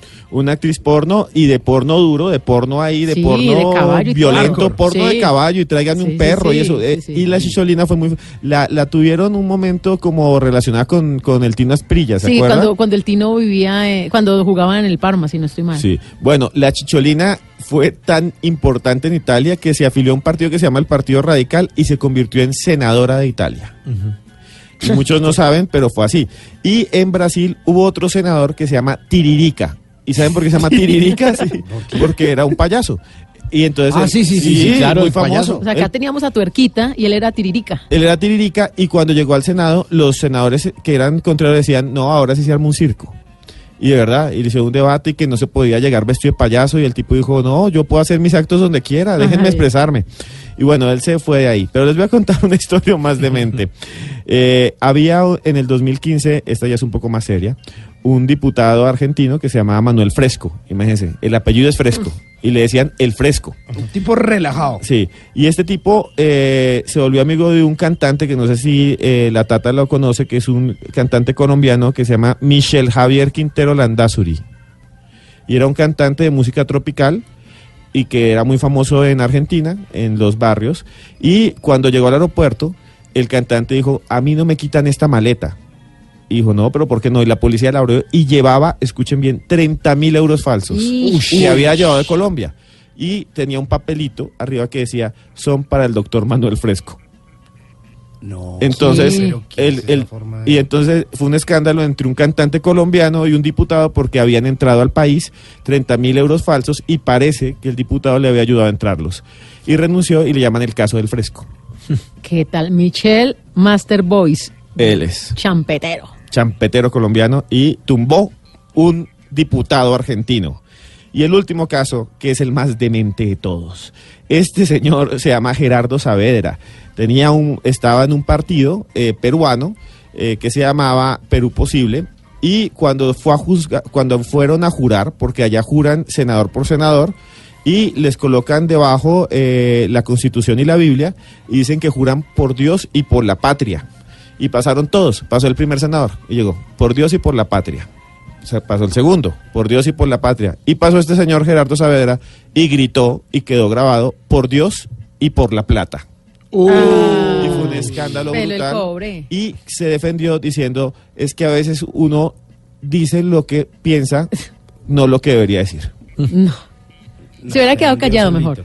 Y ahí ustedes ven que Doña Cinia no es la única y en todo Sí. el mundo hay un montón de casos terribles de diputados y de senadores. Y está- Y en el caso de Colombia están esperando que ella se pronuncie de- contando qué sucedió para ver qué, qué hacen. Esta mañana de Mañanas Blue 6 AM eh, estaba hablando, o sea, hablaron de este tema, Néstor Morales con Felipe Zuleta, y Felipe dec- decía, pero ¿quién no ha llegado prendido al trabajo? ¿Quién nos ha tomado unas chichas? Decía Felipe, chichas. Eh, eh, eh, en un almuerzo porque no está cumpliendo años. Pero aquí aclaramos, en, en- en el canal Caracol, en Caracol Televisión, en Blue Radio, está Prohibido. prohibido, está prohibidísimo. Incluso ellos dijeron eso al aire. Acá dijeron, no, pues yo no sé. Es que eh, Felipe". hasta en las fiestas de fin de año, Sí, exacto. controladísimo el tema. Es que vea, hay una cosa. Una cosa es trabajar eh, de, yo lo digo, en su propio negocio de panadería y tomarse una cerveza. Otro es manejar un bus, un avión o ser senador. Porque es que ahí están sacando las leyes. Y ella como concejal, exacto, está con las leyes, entonces pierde toda autoridad moral. Sí, sí, sí. Na- no es un secreto que cuando uno cumple años, pues quiere celebrar y quiere Seguramente, compartir, pero, pues no Es llegue. que si usted tiene un bar y se toma un trago en el bar, pues qué problema hay si usted es el dueño. Pero si usted va al consejo y está borracho, qué problema Y- y si que- aprueba algo. Y que se ponga a hablar y que se ponga, porque si va borracho y calladito y que nadie se dé cuenta, pues hasta de pronto hasta pasa. Pero habían dicho también, y Claro. dijeron esto eh, en Mañanas Blue 6 AM, que había una ley también que decía que, que, que la, que estar borracho no era una causa de despido, que desde que uno eh, ejerciera sus funciones, cumpliera, cumpliera, usted cumplió, listo. Pero yo no estoy tan de acuerdo No, con hay eso. muchas No, empresas porque- que hacen pruebas de alcoholemia. No, Eh, pero en si las prueba de empresas. alcoholemia, o sea, usted póngase a pensar, ¿usted en serio sí puede hacer 100% su trabajo? Nunca. Si se tomó un par de tragos, yo por lo menos a mí me queda grande la vaina. Me, distraigo me fácilmente. quedan las dudas. Si ya uno se trasnocha sin tomar y amanece en Guayabada. De hecho, de hecho, como dato curioso, solo, solo si quieren saber, a la entrada del canal Caracol, que pues es la entrada al- a Blue Radio, Blue si Radio. usted llega a entrar y le sienten el tufillo, tufillo. me hace el favor, bolsillo. me colabora con la salida. Sí, claro. Pues como dato informativo. Pero- pero- Son datos y hay que dar. Ay, claro, pero yo estoy de acuerdo con eso porque me parece Sí. gravísimo. Trabajo. que alguien- no es que me tome una cerveza, duda. pero no, es que una cerveza ya tiene alcohol, o sea, no. Claro. Claro, depende del trabajo, yo también digo. Los músicos son muy de tomar, ¿no? Tata? Sí, Incluso se suben sí. toma- tronados a cantar. Pero músico está, no sé, como con una banda. No, bueno, y, tampoco y- necesita también, por ejemplo, ¿Será? Vicente Fernández no se sube al escenario sin un coñac. Tiene su botella y cada canción se va tomando un Pero, un pero es a cantar, pero un político tomando decisiones, Sí. entre comillas, importantes. Por Bueno. eso es que el país Bueno, está como está. Porque Winston está- Churchill, esto es un dato histórico y también como ustedes dicen hay que darlo, Winston Churchill, el gran presidente y dignatario inglés, era alcohólico. Sí, de, eso, de eso hablaron también en Mañana Blue. Y la mitad de Churchill. la guerra de la Segunda Guerra Mundial mandaba borracho. Bueno, y Boris Yeltsin también, ¿no? Boris Yeltsin era alcohólico. ¿Saben quién era abstemio y nunca tomaba? ¿Quién? Hitler.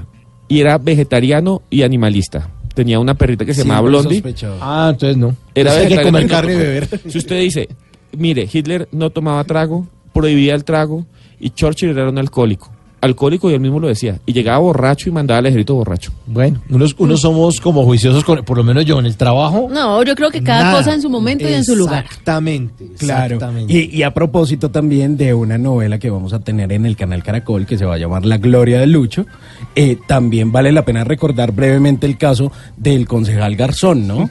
que, que fue el señor que llegó al Consejo de Bogotá eh, porque su foto no estaba dentro del tarjetón termina ejerciendo el cargo con una gran cantidad de votos y se vuelve un personaje polémico y, y muy mediático en nuestro país. Sí, eh, la historia es muy interesante. Él quería ser concejal, no tenía ningún apoyo ni nada. Y cuando se fue a inscribir, eh, que en ese momento salían las fotos de todos ahí, el tipo iba a llevar la foto y el vigilante no le creyó que era candidato. Claro. Incluso le pegó, dice él, y lo sacaron y no le dejaron subir la foto.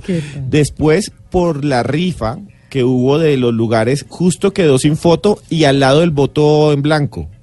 O sea, la casilla era al, al lado del voto en blanco. Entonces, muchos que votaron en blanco realmente votaron por Lucho y Lucho llegó a ser concejal. Y después tuvo un montón de problemas. Y se emborrachó eh, se lo emborrachó, gritó. Sí. Lo van a ver en la novela y es una cosa muy loca, rápido que lo quiero decir, que es brutal. Él volvió a ser concejal. Y esta vez ganó por la lista del señor Moreno de Caro. Y, y ganó por la lista del Moreno de Caro. Y después lo quitaron por un problema que tenía que era que había estado en la cárcel. Y entonces le quitaron la curul y siguió la siguiente. ¿Sabe qué era el siguiente? Hugo Patiño. Esa era, la lista era Moreno de Caro, Lucho el concejal, Hugo Patiño. Príncipe Marulanda ahí. Bueno, ahí está. Historias de unos que preferimos no tomar en el trabajo y otros que quieren estar borrachos hasta el amanecer.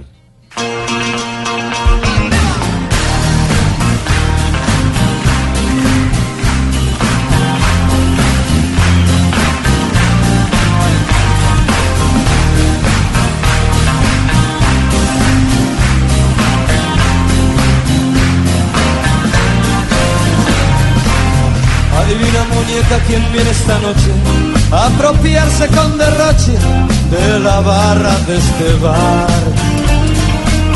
Todavía no perdí el sentido común, no necesito de Freud, ni mi familia huyó al ayuno. Solo quiero concentrarme en este lugar. Mucho tiempo, mucho tiempo, más o menos hasta el amanecer. Borracho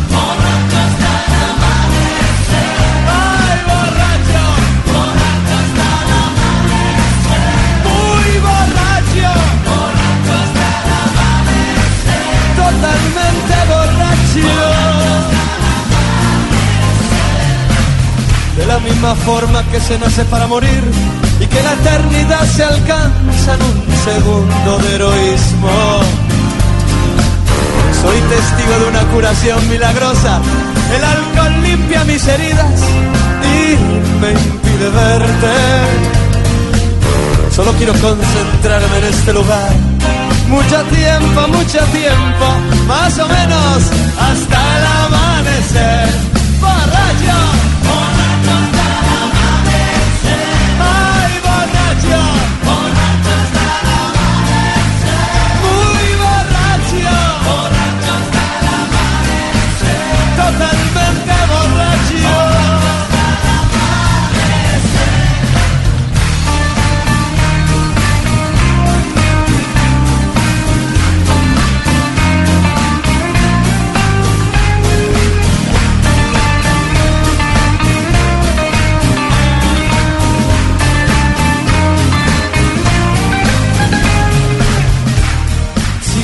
Stanislavski de interpretación. Únicamente preciso una botella de ron Artemi, un eñezque de queso de guía y por supuesto tu ausencia. No simbres tu cintura ni me muestres tus encantos. Ya sabes que noches como esta soy vegetariano. Solo quiero concentrarme en este lugar.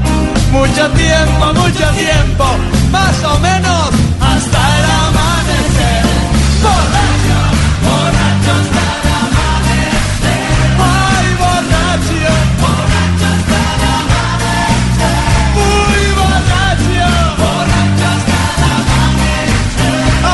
completamente.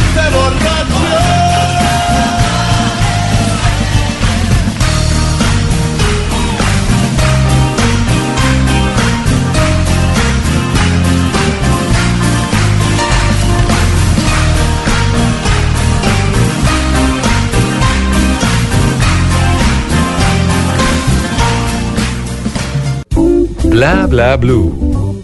Conversaciones para gente despierta.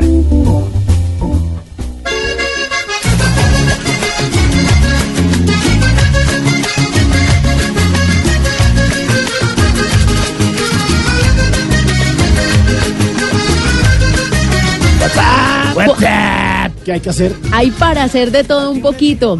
Cuando yo les pongo esta canción a ustedes, los de la mesa de Bla Bla Blue y a todos nuestros oyentes, uno suena, uno escucha el vallenato, uno ya empieza a imaginarse al río Guatapurí, uno empieza a sentirse en Valledupar, porque fi- finalmente es la capital mundial del vallenato. Pues, ¿cómo les parece que vienen los UPAR Awards?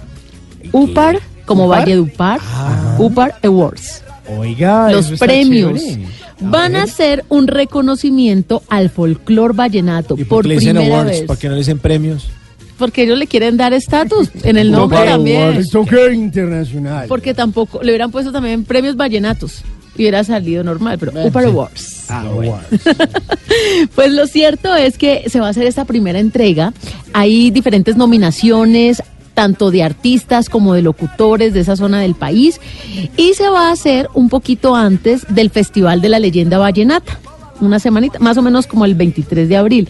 Lo cierto es que estos premios tienen votación popular, entonces ya las personas están empezando a votar y por ejemplo el día de hoy nos encontramos con una publicación de don Jorgito Celedón en donde ya está haciendo campaña para ganarse su premio, porque entonces los artistas empiezan a recibir sus nominaciones y obviamente la voz del pueblo es la, voz de Dios. y estos premios justamente tienen todo el reconocimiento de la gente. Ellos son los encargados precisamente de premiar. Entonces ya empiezan las votaciones, son unos nuevos premios, se encargan de resaltar el folclor vallenato, los Upar Awards. Buenísimo. Ahí estaremos en los Upper Awards. And the winner is Jorge Soldán. Allí toqué con Julio Francisco, con Monchebrito y con Chiche Guerra. Y conocí bien a Bienvenido, el que compuso a Berta Caldera. Ya me despido, soy Carlos Huerta, soy mi apellido y nombre de pila. Yo soy aquel cantor de Fonseca y soy nativo de la Guajira. Bla bla blue. Conversaciones para gente despierta. 11 de la noche, 35 minutos. Y revisamos en Twitter y pensamos de qué está eh, o nos preguntamos de qué está hablando la gente hoy. Y encontramos de tendencia número uno Ibagué.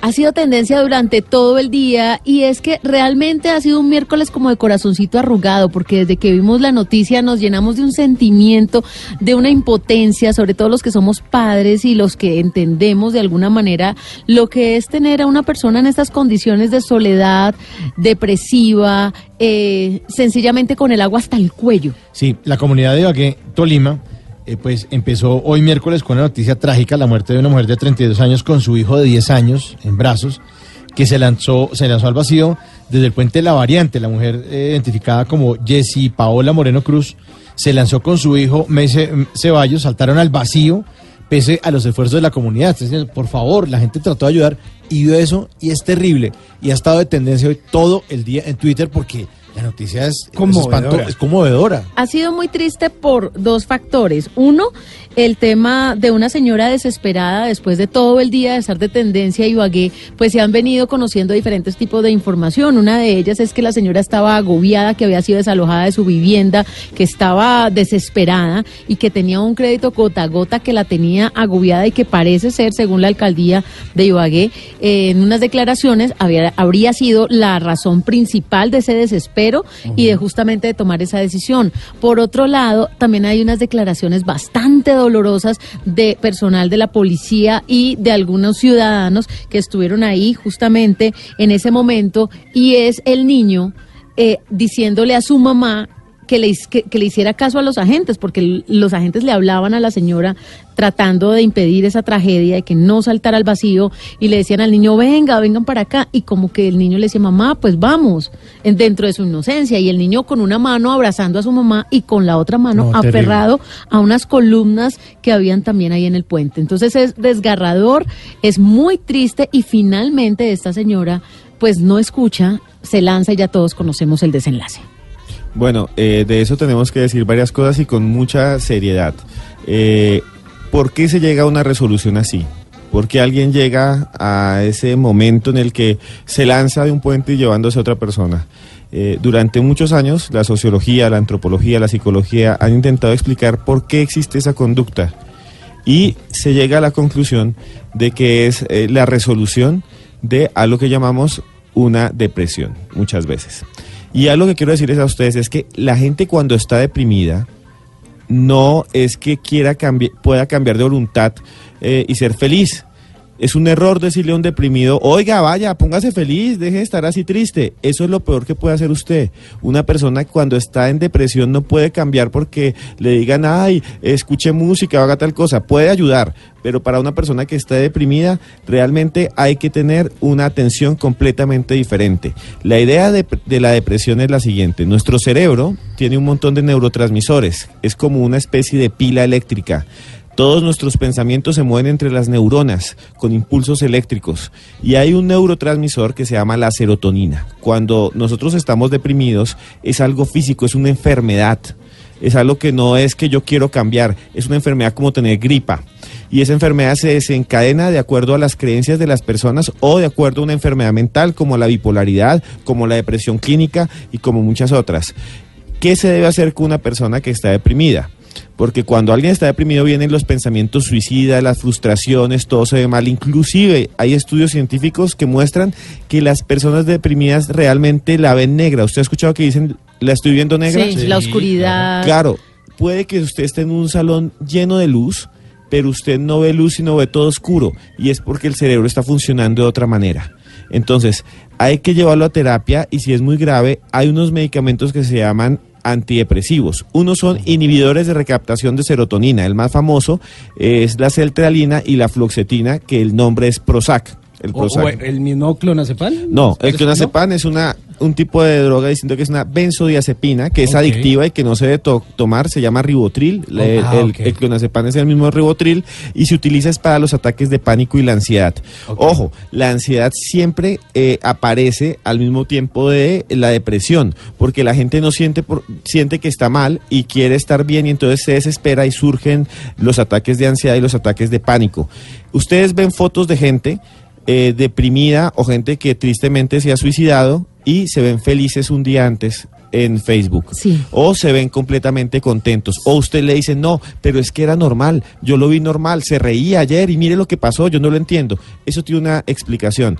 La mayoría de las personas que llegan a ese punto es que no han logrado comunicarse bien con los demás y nunca le cuentan a las personas cómo se sienten. Entonces hay que estar pendiente de las personas deprimidas, de las personas que están mal y hablarles, y hablarles, porque muchos de ellos pueden estar felices, pero por dentro están sufriendo un infierno. Toca también ese tema mucho con los adolescentes, que son muy retraídos, que tú les preguntas cómo están, bien, eh, que han hecho nada, o sea, que son como monosílabos, y ellos eh, tienden mucho a no compartir sus sentimientos, a no compartir sus emociones, y a los papás nos toca jugar como esa misión imposible de hablar con nuestros hijos y de sacarles información, porque es una de las edades en donde se presenta el número más alto de suicidios en el mundo. Sí, eh, realmente la adolescencia y la juventud adulta, la crisis de los 40. Pero yo quiero decir algo aquí que es muy claro. Esos medicamentos solo los puede dar un médico y los puede dar no porque usted los googlee y esas cosas, tiene que ir allá en una eh, terapia prolongada. Y son peligrosos también. No son adictivos los, los antidepresivos, no lo son, pero, pero eh, para los adolescentes pueden incluso inducir el suicidio. Si no están acompañados. Es al revés. ¿Sabe por qué? Porque él está triste y no tiene energía ni siquiera para nada más. Y le dan al- el antidepresivo y le da energía para saltarse y salirse de este mundo y no debe ser así. Entonces, todo con médico, hay solución para todo y hay que seguir adelante. En la siguiente hora, Mauro, le voy a tener a los oyentes unos tips Sí. para que en algún momento, si ustedes se han sentido tristes y sienten que de pronto la depresión está por llegar porque uno empieza a sentirlo, cuando nada le gusta, cuando siente envidia por el otro, cuando se siente solo, cuando se siente aislado, entonces vamos a tener unas recomendaciones en la siguiente hora en los Tata Tips para que ustedes los apliquen porque son muy sencillos y nadie nos exime de algún momento de la Es vida verdad. sentir depresión, Sí, claro. porque la vida no nos sonríe todos los días, pero hay que enfrentar esas dificultades. Bueno, y le recuerdo nuestra línea telefónica 316-692-5274 para que ustedes ahorita, después de Voces y Sonidos de las 12 de la noche, pues se tomen este programa para hablar de lo que quieran. 1142.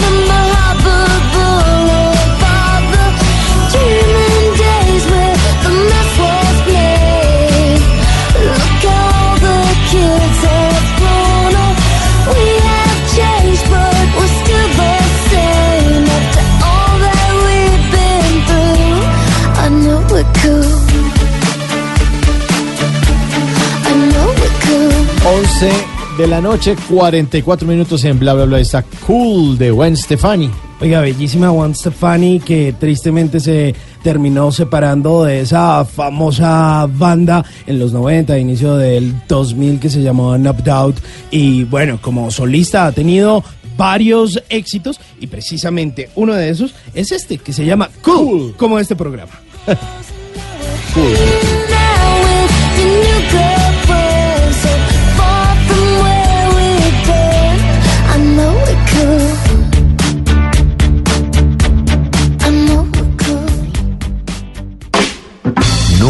te irás a la cama sin aprender algo nuevo.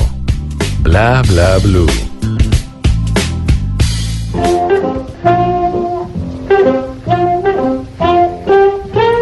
Antes de que se acabe el día, vale la pena recordar que un día como hoy, pero del año 1951, nació Darío Gómez. Sí, el mismo, el rey del despecho. Darío de Jesús Gómez Zapata, nacido en San Jerónimo, Antioquia, comenzó a escribir versos a los 14 años y a buscar apoyo mientras trabajaba como me- mecánico y agricultor. Estando en Medellín por recomendación de un amigo, fue a Codiscos en donde se dio a conocer e inició con toda su producción musical. Para 1977, Gómez ya era director artístico de Codiscos. Su- sus composiciones tenían cierto corte decembrino y Luego de la buena percepción eh, que se había tenido de su música, decidió darle vida a algo que se llamó Los Legendarios, junto a su hermano Heriberto Gómez. Su primer gran éxito fue Ángel Perdido y fue inspirado por la muerte de su hermana Rosángela en el 78. Para 1985, Darío Gómez debutó como solista y lanzó su primer larga duración, que se llamó Así se le canta al despecho. Antes de que se acabe el día, recuerde disfrutarse la vida. Cada momento es importante. Enamórese de su familia, de su trabajo. Disfrute de la música y todo lo que lo rodea. Tenga presente que nadie es eterno en el mundo.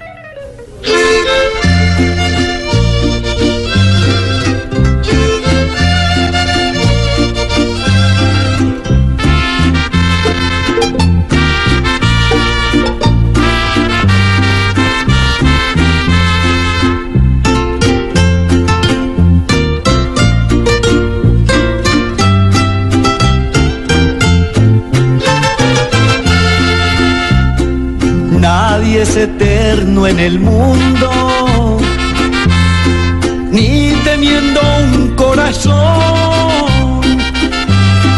que tanto siente y suspira por la vida y el amor. Todo lo acaban los años. Dime que te llevas tú. No queda ni la tumba ni la cruz. Cuando ustedes me estén despidiendo con el último adiós de este mundo, no me lloren que nadie es eterno, nadie vuelve del sueño profundo.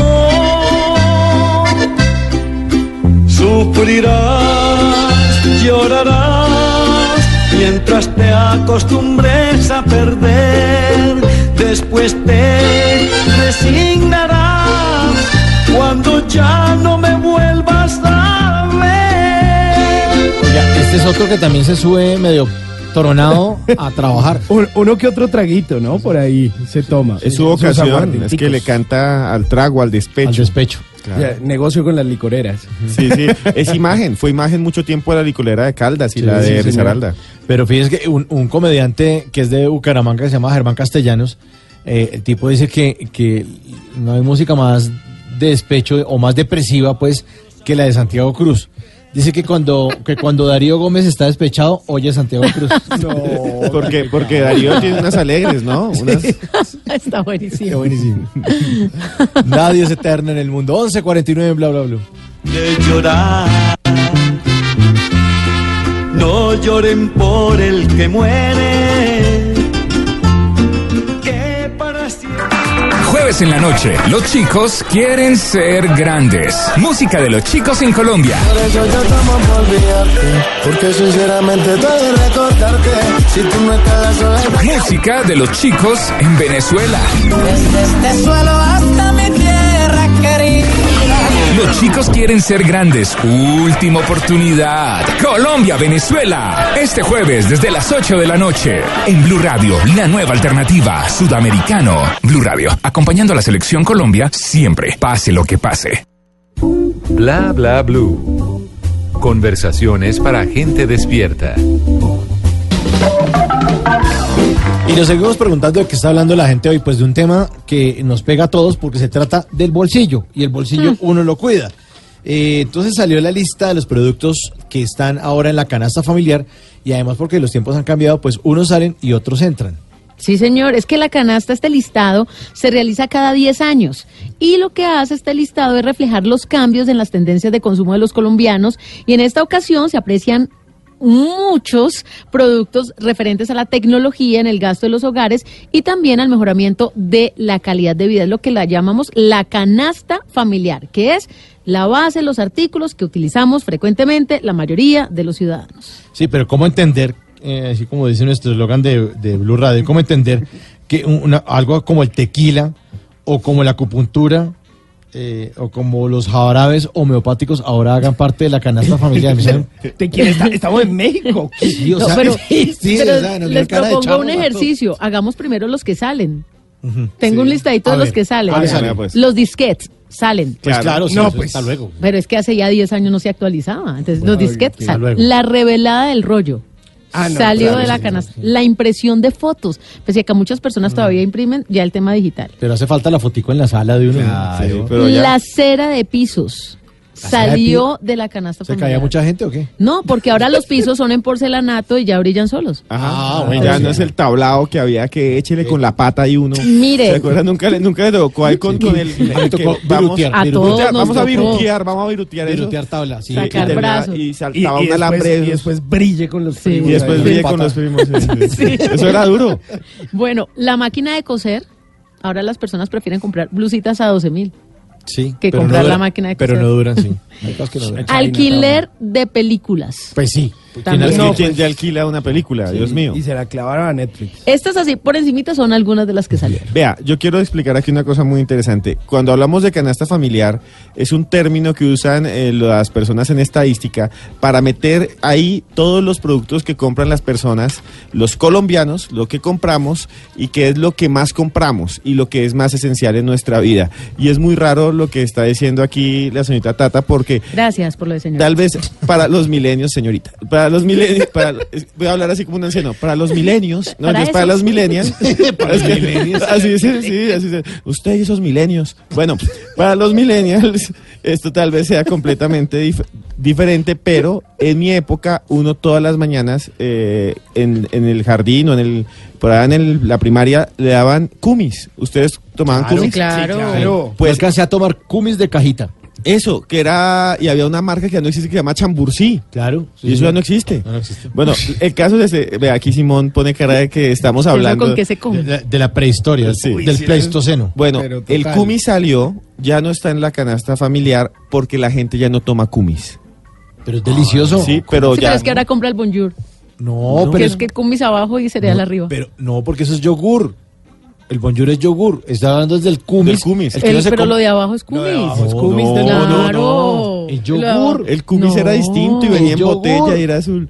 Hombre, el bonjour abajo es, es que cumis. el yogur es diferente al cumis. Es, Es que lo que hay en el bonjour es, es, ¿Yogur natural es yogur sin azúcar y sin Sí. natural. sí. ¿Será? El Bueno, cumis a mí me es otra sabía cosa, cumis. lo juro. Ah, usted le sacó. A mí me- el kumis es lo que con lo que uno se come el pastel Gloria en una, en una panadería. Claro, es que el kumis es al queso como la cuajada.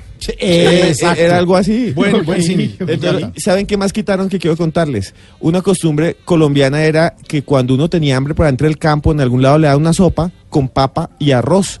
La sopa de arroz famosa. Claro. Sí, la sopa Se de arroz. acabó esa vaina Sí, ¿no? y lo sacaron de la canasta familiar. Ya no está el arroz para sopa. O sea que la Mal. gente ya no compra eso. Mal, porque es delicioso. Sí. Todo está cambiando. Bueno, pero en contraste a todo lo que está saliendo, están llegando nuevas cosas a la canasta familiar. Por ejemplo, la plancha para el pelo, las Ay, gafas de sol, las Gafas de velas sol. aromáticas. No, pero la vela aromática. ¿En serio? Es muy Las loco. gafas. Y de los sol? tés, la- la- las, las bolsitas de, de aromáticas también Sí. eh, entraron a la canasta Bueno, familiar. pero eso sí es más- ¿Saben quiénes son los nuevos clientes?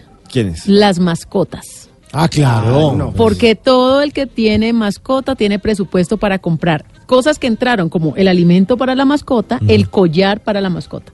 También ya hacen parte de la canasta familiar. ¿Antipulgas o normal?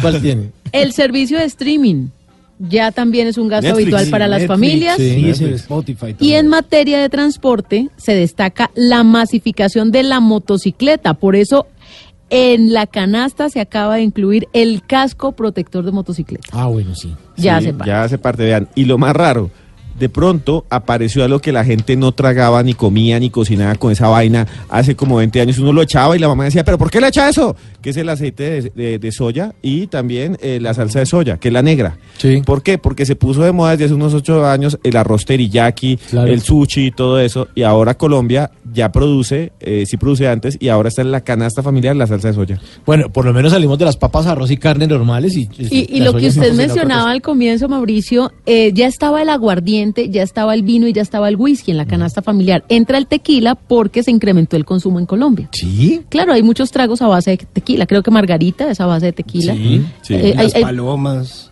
y otros, y otros cócteles. otros cócteles, entonces palomas. se incrementó. Hay un cóctel que se llama Paloma, yo sabía, ¿no? hay un palomas. cóctel, hay un ¿En cóctel dónde? que se llama Paloma. Usted de la pasa metido.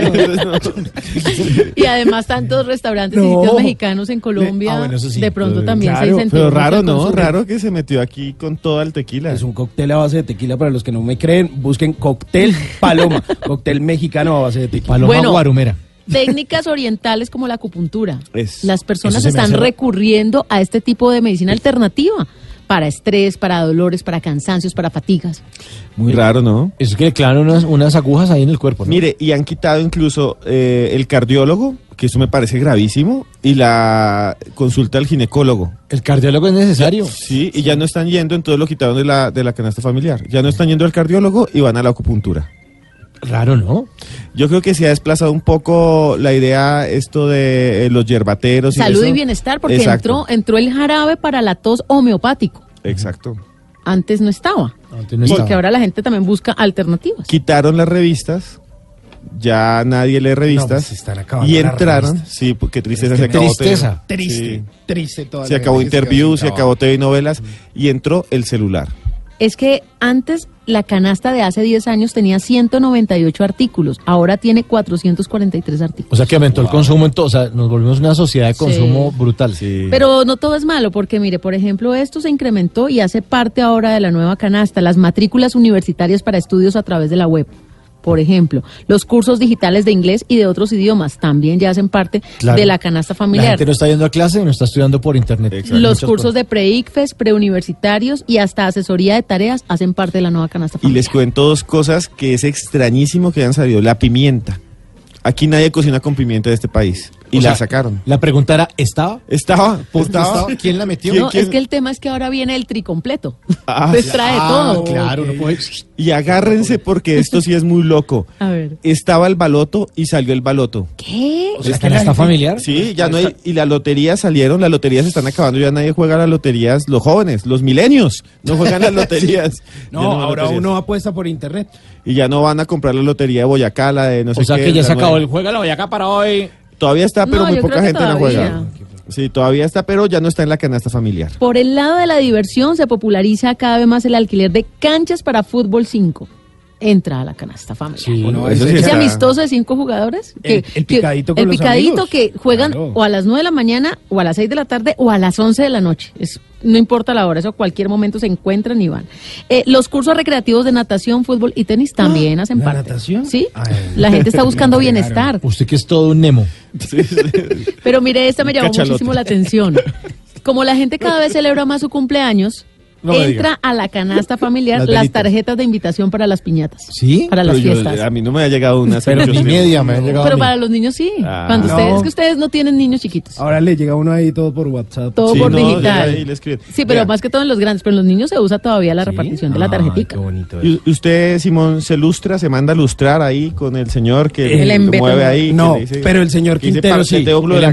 gamuza". Yo, Sí, yo estuve en Buga, Valle del Cauca, y, y le dije al embolador, es tan amable, tenga la gentileza. Pues les cuento que lo quitaron de la canasta familiar. ¿Ah, sí? El lustrado ya la gente no se lustra y es una de las de los oficios que se dice aquí que está en vía de extinción. Es que saben por qué, pero no es tanto porque sea bueno o malo, sino porque la gente ya está cambiando, como ya está más económico los zapatos, está cambiando más rápido de zapatos. Entonces no hace que un zapato dure. y que- compra más tenis. Y compra más tenis. tenis. Así también se dice de los viejos, el Sí, tenis. el tenis. Bueno, 12 en punto de la noche, eh, viene Voces y Sonidos con Juan Esteban Silva. Y nosotros les recordamos el número telefónico para que ustedes ya se adueñen de este programa. 316-692-5274. Pueden mandar sus mensajes de voz, mensajes de texto o llaman aquí y aquí les contestamos y nos hablan de usted. Háblenos de usted en el 316 692-5274. Ya regresamos, dos en punto.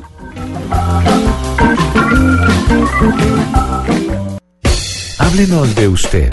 Llámenos al 316-692-5274 y cuéntenos su historia.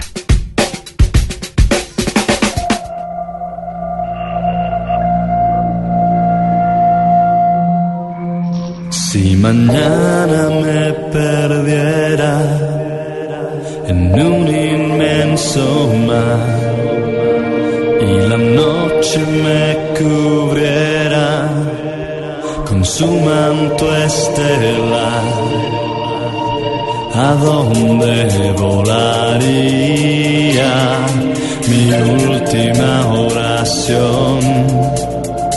el último latido de mi azul corazón. No sería ti, no sería ti, esta vez no sería ti. No supiste dar lo que yo te di, no supiste ver lo que hay en mí. No sería ti, no sería ti, esta vez no sería así. No supiste dar lo que yo te di, Nasıl isteve her makayeni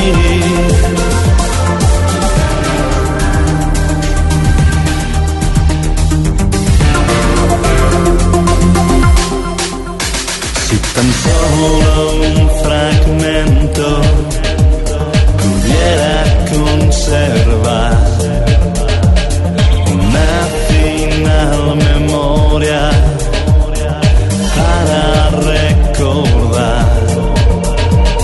a quién me llevaría a mi destino astral hermosa compañía para la eternidad. No sería ti, no sería ti. Esta vez no sería ti. No supiste dar lo que yo te di. No supiste ver lo que hay en mí. No sería ti, no sería ti. Esta vez no sería así. No supiste dar lo que yo te di. No supiste ver lo que hay en mí. Arrancamos esta hora con Moenia, que le gusta bastante a don Simón Hernández. Estaba con un bailecito muy particular. Estaba diciendo que, mejor dicho, esa era su música. Esa era su música. con eso es que sale a adentro, levantar. adentro o afuera de, de, De de los bares, sitio, de, de los bares, bares, de sí. donde fuera. Pero por favor, pues es Moenia, tremenda banda, noventera. Además, estos señores que en parte son precursores de todo ese movimiento eh, synth pop que se dio en México. Ellos terminaron eh, traduciendo un poco algo que se había generado en los 80 en Inglaterra, pero que terminan eh, traduciendo para el mercado latinoamericano junto a otras bandas. Y eh, Moenia, pues duró varios años eh, haciendo música. Tuvieron canciones como manto estelar y bueno pues ya no están activos pero estos señores los recordamos también por covers importantísimos como ni tú ni nadie y bueno pues esta canción que es tremenda y con la que empezamos esta hora aquí en Bla Bla Blue. Sí, señor. Y el 316-692-5274 es nuestra línea para que ustedes llamen, nos hablen de usted. eh, usted llama, habla lo que quiera. ¿Qué hace despierta hasta ahora? ¿Por qué nos está escuchando? ¿En qué trabaja? ¿En qué estudia? ¿Por qué? mira- Porque está trasnochando. Sí, porque está- se está mirando para el techo y oyendo radio. ¿Qué- ¿En qué estaba pensando? Si está desparchado. Exactamente. ¿Qué, qué siente? Sí, si ¿qué siente hasta ahora? frío los pies. Si tiene hambre. Eso, si le pica la cabeza. Sí, sí. le- Son piojos. 316-692-5274. Nuestra línea y hay una llamada, Tata. De una vez, Sí, de una entonces vez. lo saludamos. Buenos días. Buenos días. ¿Con quién? Eddie Enrique Vázquez de la ciudad de Barranquilla. ¡Ey! Ese sabor. Mi hermano. Esa sabrosura Sí. se le siente al otro lado del teléfono. ¿Cómo está? Pues laborando actualmente desde horas de la mañana temprano. Ajá. ¿Y en qué trabaja? Soy teniente coronel de la Policía Nacional, Tránsito y Transporte. Ah, y usted es el que avanza rápido. Me permite los documentos del vehículo. Eh, mire, ¿y usted, Bueno, usted, usted- que- ah, ¿usted hace pruebas de alcoholemia? Claro que sí. Lo va a mandar Yo aquí. estoy en la móvil. Ah, está, Ah. está en la móvil, está en la móvil. Sí, yo estoy en laboratorio móvil. Hacemos pruebas sopla o de sangre. Uh. Automáticamente. Resultado en cinco minutos. ¿De ¿De sangre? ¿Cómo, cómo es la de ¿Cómo sangre? es ¿Como, la diabetes la de pinchadita? Es igual que la glucemia, un Mm. pequeño piquete en uno de los dedos índices de la mano y automáticamente un aparatico que se llama glucómetro, precisamente igual que el de la, de la diabetes, arroja el resultado. Ah. ¿Qué tipo de alcohol tienes? Y ahora estamos implementando algo que se llama el marihuanómetro. Uy, uy. ¿Cómo funciona ese? ¿Cómo es eso? Es un aparatico que es igual, también se coloca en la boca, se sopla y él bota si ha consumido alguna sustancia psicoactiva, hace cuánto lo hiciste y demás. Eso se llama prueba patológica. ¿Pero ese es para cualquier tipo de sustancia psicoactiva o solo marihuana? Eso marca desde nicotina hasta heroína. Uy, Ay, ¿en potente eso. No sabía que existían eso. ¿Y desde cuándo los tienen, esos, esos Ya, aparatos? los, ya esos llegaron con la tecnología del es la pistola eléctrica. Claro, sí, sí, sí, la famosísima que causó tanto revuelo entre la gente que se que por, porque van a electrocutar a los estudiantes y todo eso, se armó un revuelto con eso. Sí, claro, claro. Lo que pasa es que el código de policía marca algo que se llama desigualdad de armas. O sea, usted a mí me saca una navaja, un arma cortopunzante, y a usted no le puedo nunca jamás sacar mi arma de dotación. Porque eso ya es una violación de derechos humanos. Entonces me toca inmovilizarlo con otro método que no se, que no tenga que ver nada con arma de fuego. Y ahí entra ese, y ahí entra esa arma que es como de Que paralizar está- a la Que persona. aunque no, sí, que aunque no lo vean, también puede ser letal. Porque Claro. personas que tengan afecciones cardíacas, marcapasos y demás, sí se les pues causa daño alguno en su integridad. Claro, eso no lo pueden andar usando así como así porque no saben quién está, No. quién tiene marcapaso, de pronto le... Exactamente. Sí, sí, sí, sí. Inclusive, les doy un datico que de pronto no lo conocen porque eso ya es reserva acá absoluta. Personas que tengan una sobredosis de droga les puede causar un infarto o paro cardíaco. ¿Así? ¿Con la pistolita? Sí, señorita. Vea pues, Y esa sí no nos la sabíamos. Eh, ¿Y todos los policías tienen eso o eso lo reparten de- de- por zonas o por...? Eh, por cuadrantes y por distritos. Distritos peligrosos o cuadrantes que tengan alto índice de violencia. ¿Y eso, esos aparatos se ponen a cargar? ¿Uno los deja cargar como el celular por la noche o no? No, no, él tiene varios cartuchos. Ajá. Una vez disparado el cartucho, ya no funciona más este cartucho y uno tiene que argumentar cómo lo usó, por qué lo usó Ujú. Y dónde lo usó. Sí, nada que ponerse a jugar ahí el fin de semana con el cartucho, no. Que el hijo lo coge y se lo tira a un árbol Sí, y todo o, así. o a ver qué le pasa a este churrasco si lo electrocutamos. Exactamente. O para revivir a Chimuelo, ¿no? Sí, inclusive, ese, o sea, el, el Taser tiene más voltaje que el aparato que se, utiliza, que se utiliza para electroshock. ¿En serio?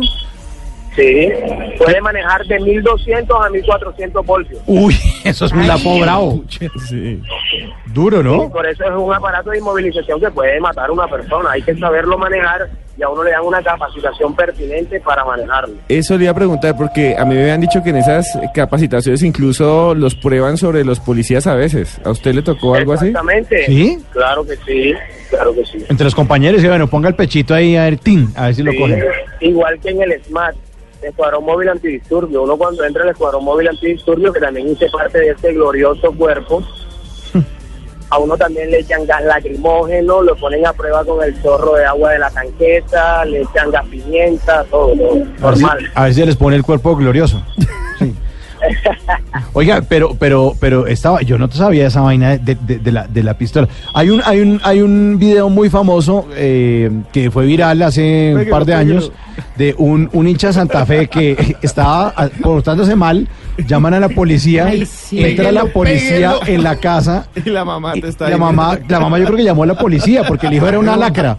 Y el tipo empieza, péguelo, péguelo, péguelo, péguelo, péguelo. Toreando a la policía, saque, ¡tin! Y ese, ¡ah! Péguelo, péguelo. Como decimos, como decimos, como, como decimos en Barranquilla, era una pecueca. Una pecueca, pero una pecueca total, la gente, una pecueca total. Es que péguelo, péguelo.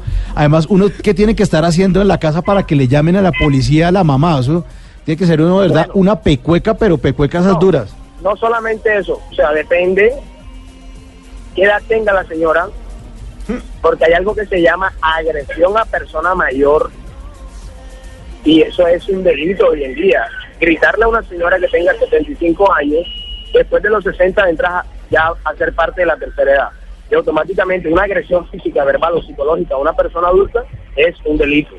Ah, ojo, ojo con eso, queridos oyentes. Una persona mayor de 60 años es de la tercera edad. Y si usted lo grita, eso es un delito. O sea, no, es- no, Ay, o sea, a gritar muchos- al anciano ni a regañarlo en la Muchos calle. nietos Cuidado. deberían estar entonces castigados porque hay, hay nietos que tratan muy mal a sus señora, abuelitos. sí. Bueno, por gritar a una señora se le mete delito que es violencia, maltrato psicológico, maltrato verbal. Claro, el problema es si uno hace eso y uno cree que era menor porque se conserva mucho. No, Flanders. no, es que ni en el trabajo se debe gritar, ni en No, la no, familia se debe razón. gritar. No, nadie. Yo puedo Sí. tener el rango que yo tenga, pero yo siempre lo he dicho, todos los que portemos el uniforme somos una familia. Exactamente. Sí, señor. y, y todos son de ejemplo. querer y respetar. Exacto. Oye, pero dentro del ámbito laboral que uno se desempeñe. Así uno sea mototaxista hasta presidente. eso es cierto. Eso es cierto. Y bueno, usted nos ha votado una cantidad de datos que nosotros desconocíamos. ¿Qué otro dato para la ciudadanía que sabe la policía y que nosotros ignoramos?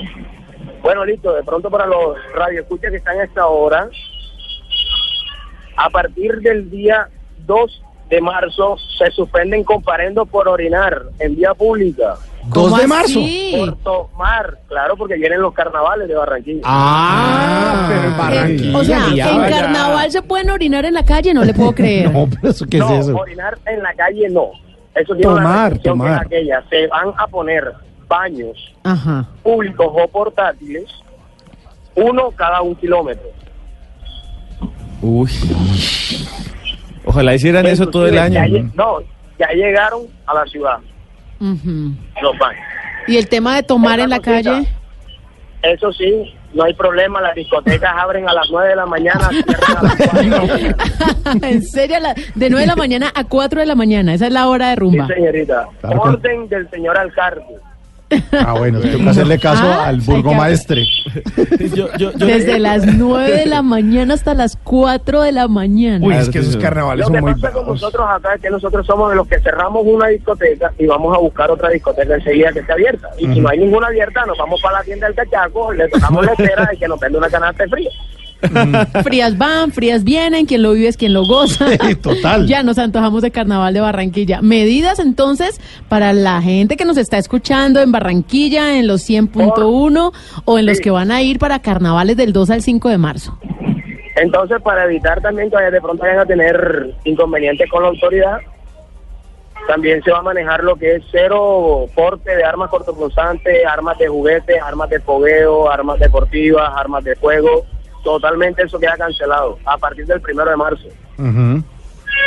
Y si una persona tiene que va a tener armas, debe portar permiso de porte, porte y tenencia. Bueno, Son tres documentos totalmente distintos. que estamos tomando nota. Aquí estamos tomando nota, Sí, señora es verdad, gente. es verdad. Sí, sí, señor. Bueno, ¿qué otra recomendación? ¿Qué otra recomendación? No, no, ya saliendo un poquito del tema, muchas bendiciones. Son un programa que le agradan a uno, que nos acompañan a nosotros a esta hora. Tenemos que estar 5-8 en el 520.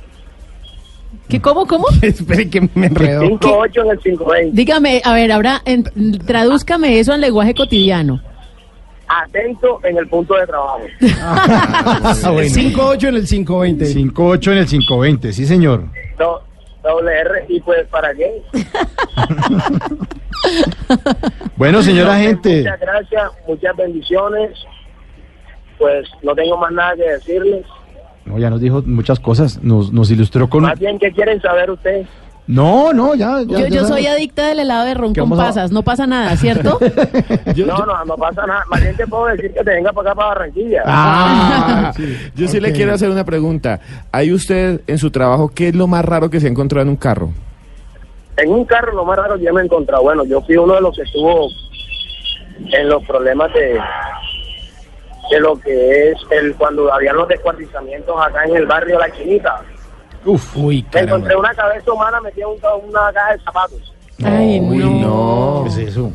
Duro. Eso fue lo más raro. O sea, créanme que aunque muchas personas le tengan rabia o hayan tenido alguna discordia con la autoridad, la autoridad siempre está presta para servirle a las personas de la civil o personas del común. Solamente somos servidores que cumplimos con un deber específico. Bueno, pues ahí está, ahí está la opinión del el agente Eddie Vázquez desde Barranquilla. Buenísimo. Agente, muchas gracias por las recomendaciones, por lo que nos contó. Muy interesantes historias y vuélvanos a llamar porque aquí estamos eh, con los oídos atentos, sobre todo cuando está en el carnaval, a ver cómo, cómo está el orden público. ¿Cómo cambia? El ¿Cómo cambia? reportero. el reportero en Barranquilla, sí señor. Bueno, agente, muchísimas gracias. Feliz resto de madrugada. Lo dejamos a que siga trabajando en su móvil. Y le dedicamos a usted y a todos los barranquilleros una buena canción que es Himno de Barranquilla, ¿Cuál, de cuál? todos los que van a nacer en diciembre de este año. Frutos del carnaval. Que llegó la tribu, la rumba barranquillera al carnaval.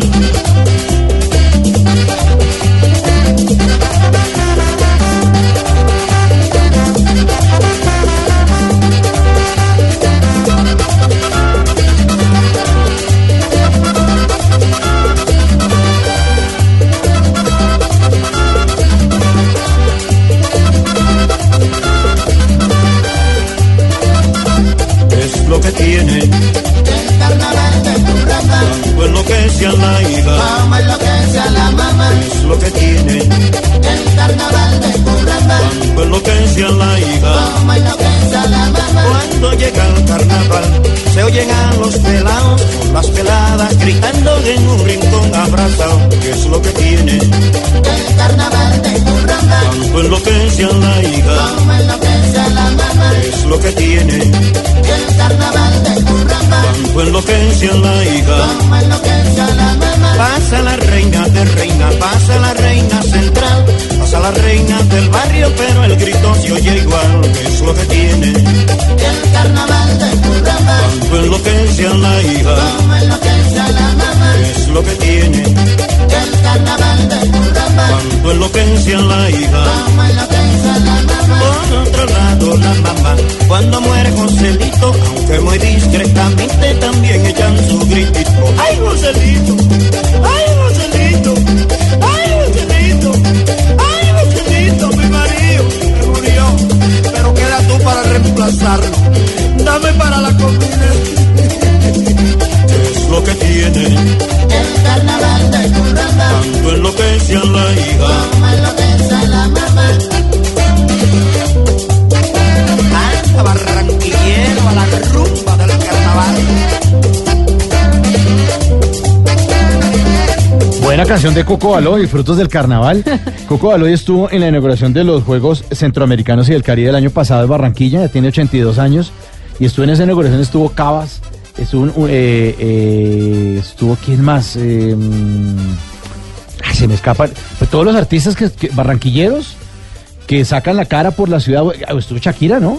Estuvo Maía, estuvo Maía, perdón, Maía, Maía, me, me corrige W. Estuvo Maía, estuvo Cuco Baloy, estuvo Cabas y, y estuvo cantando pues, canciones de estas del carnaval de Barranquilla porque ella es hijo adoptivo de Barranquilla. ¿Cómo está hermosa Barranquilla? Está preciosa esa ventana del mundo que hicieron, ese nuevo mirador hermoso, ¿no? turístico, ese nuevo punto de la ciudad quedó buenísimo. Es un paseo ya obligado cada vez Hay que uno va a. Barranquilla.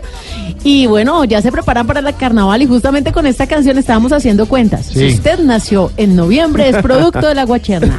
Si usted Exacto. nace en diciembre es fruto del carnaval, como dice la canción. Sí, señor. Carnaval de Curramba. Frutos de carnaval de Cuco Baloy.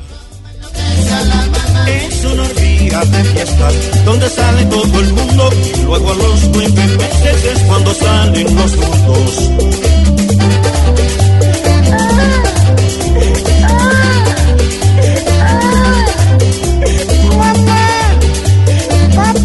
¿Qué es lo que tiene?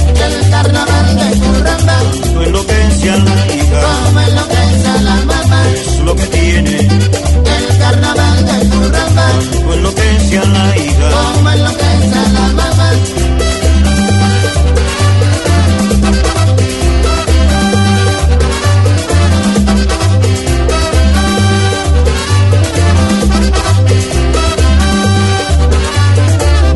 Después del carnaval, la gente de Mequejo se viven quejando.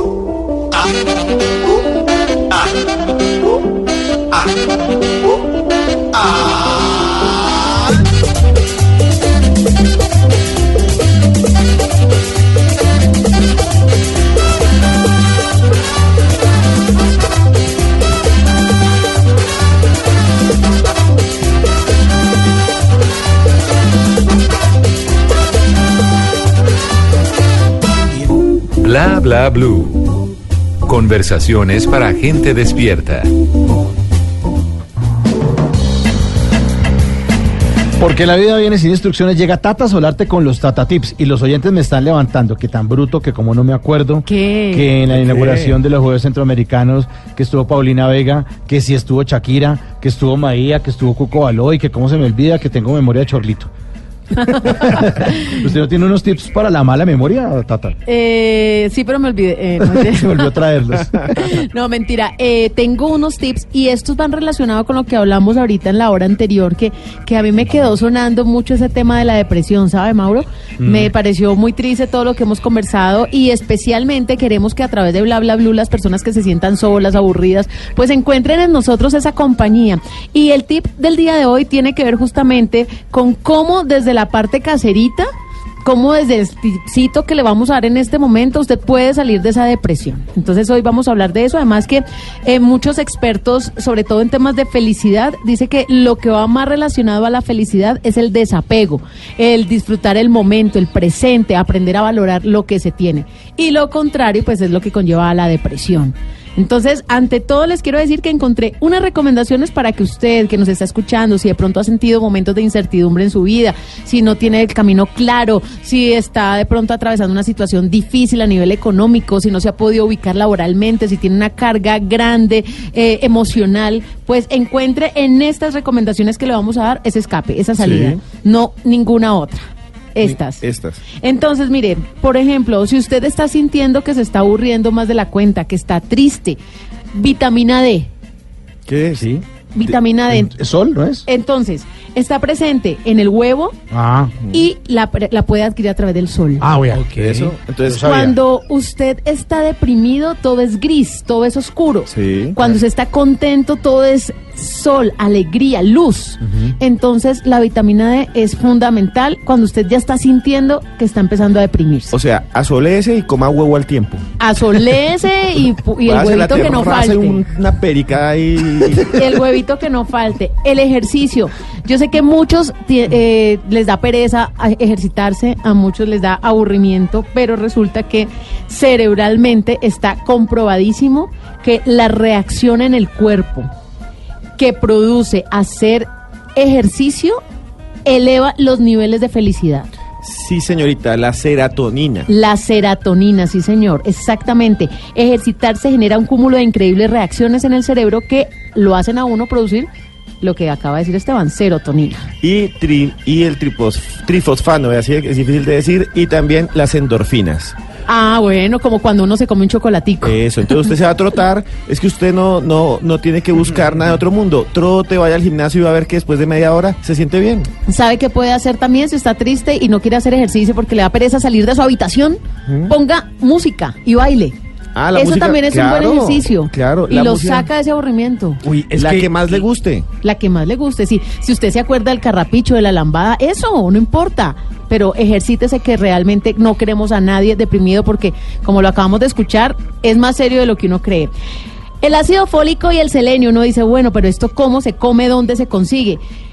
Estábamos hablando en horas de la tarde con unos médicos y me recomendaron lentejas Sí. semillas de girasol, frijoles, vuelve a aparecer el huevo, plátano, el kiwi, la sandía, las uvas y las fresas, por ejemplo, para el caso del selenio. Y para el caso del ácido fólico, comer espinacas, acelgas, lechuga, lentejas, frijoles, espárragos, brócoli y naranja.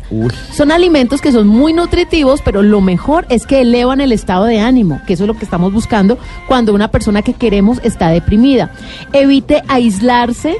Esto es fundamental, no se refugie en la soledad porque usted está deprimido, usted necesita un abrazo, usted necesita unas palabras de aliento.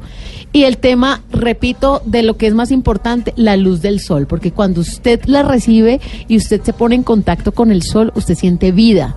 Y la depresión lo que quiere llevarlo es a todo lo contrario. Entonces, por eso es tan importante salir al sol, tomar los rayitos de luz. Entonces, son las recomendaciones, son los Tata Tips que les tenemos a esta hora de la madrugada. Recuerden que en arroba Tata Solar te pueden solicitar los que quieran, del pelo, de la memoria, como decía De Mauro, de combinar, de combinar ropa, de todo. Les buscamos tips para todos. Bueno, y les tengo a propósito de ese tema una de las 10 canciones más felices del mundo. ¿Cuál? Es esta de Queen. Óigala. Tonight I'm gonna have myself a real good time. I feel alive. And the turning inside out. Yeah. Floating around in ecstasy. So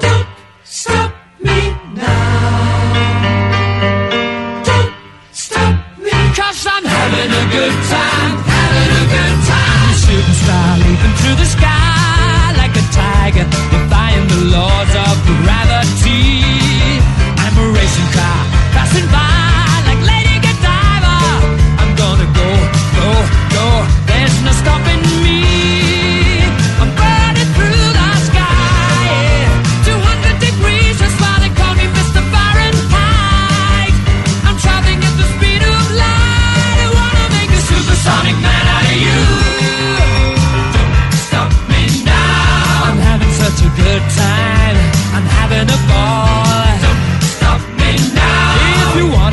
Good time.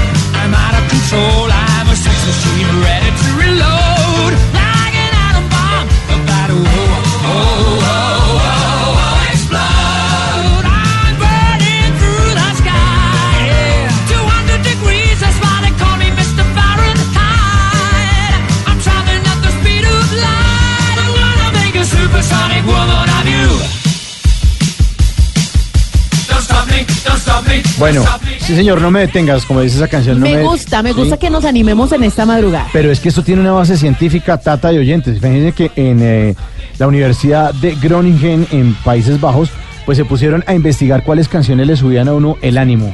Y esta está en el número uno y la explicación es una explicación científica. Analizaron eh, más de 150 años de canciones y de éxitos de los últimos años, las primeras canciones que han estado en listas de todos los géneros musicales y encontraron que las canciones que tienen 100 bits por segundo, o sea que será el 1, 2, 3, 4, 100 bits por segundo, por minuto, por minuto, por minuto, eh, son las que logran que uno se le suba el ánimo. Entonces si uno se pone a oír la balada triste, cuando uno está deprimido, pues ahí por acaba de favor. enterrar el ánimo. Pero está como es rapidito y la letra además que dice no me detengas ahora, entonces hace que la gente se le suba más el ánimo. Es el combo completo. Es el combo Es la completo. melodía más la letra. Sí, señora. Y entonces dice que estas canciones, un, un- un científico, un neurocientífico de esta universidad de Groningen en Países Bajos, llamado Jacob Jolich, eh, pues investigó, estuvo a cargo de, eh, comandando esta investigación y en septiembre del año pasado publicaron esto.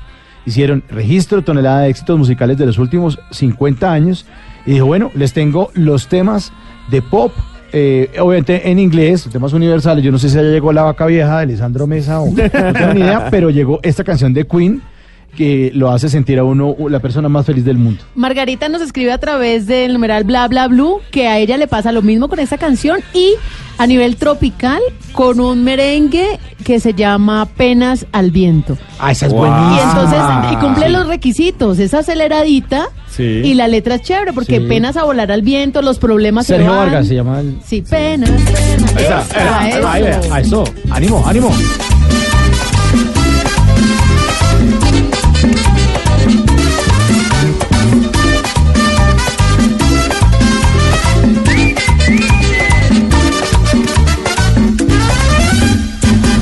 Noche está bella, hay luna y estrella, la ocasión es buena para disfrutar. En esta semana no aguanto las ganas de inventar mi barra y ponerme a gozar.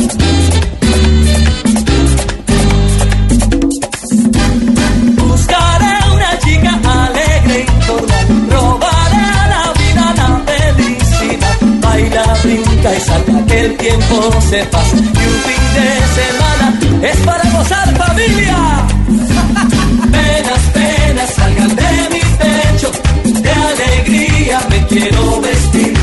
Penas, penas a volar al viento, quiero ser libre, alegre y feliz. Otra vez, penas, penas salgan de mi pecho, de alegría me quiero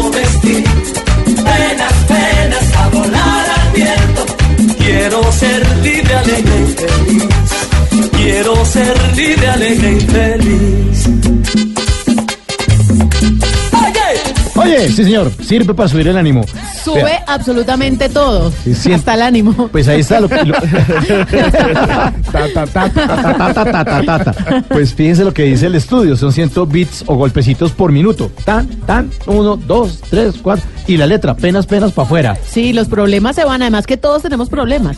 O sea, no conozco al primer ser humano que diga que no tiene problemas. no Lo que existe. para uno es un problema, para el otro es una bobada, pero los tienen. Los tienen, Así como cuando uno tiene hijos que los niños dicen, no, es que no encuentro mi juguete y para ellos es el problema más grande y uno ya sabe que es una bobada, pero así son las escalas de problemas. Todos tenemos problemas, pero no nos podemos quedar ahí.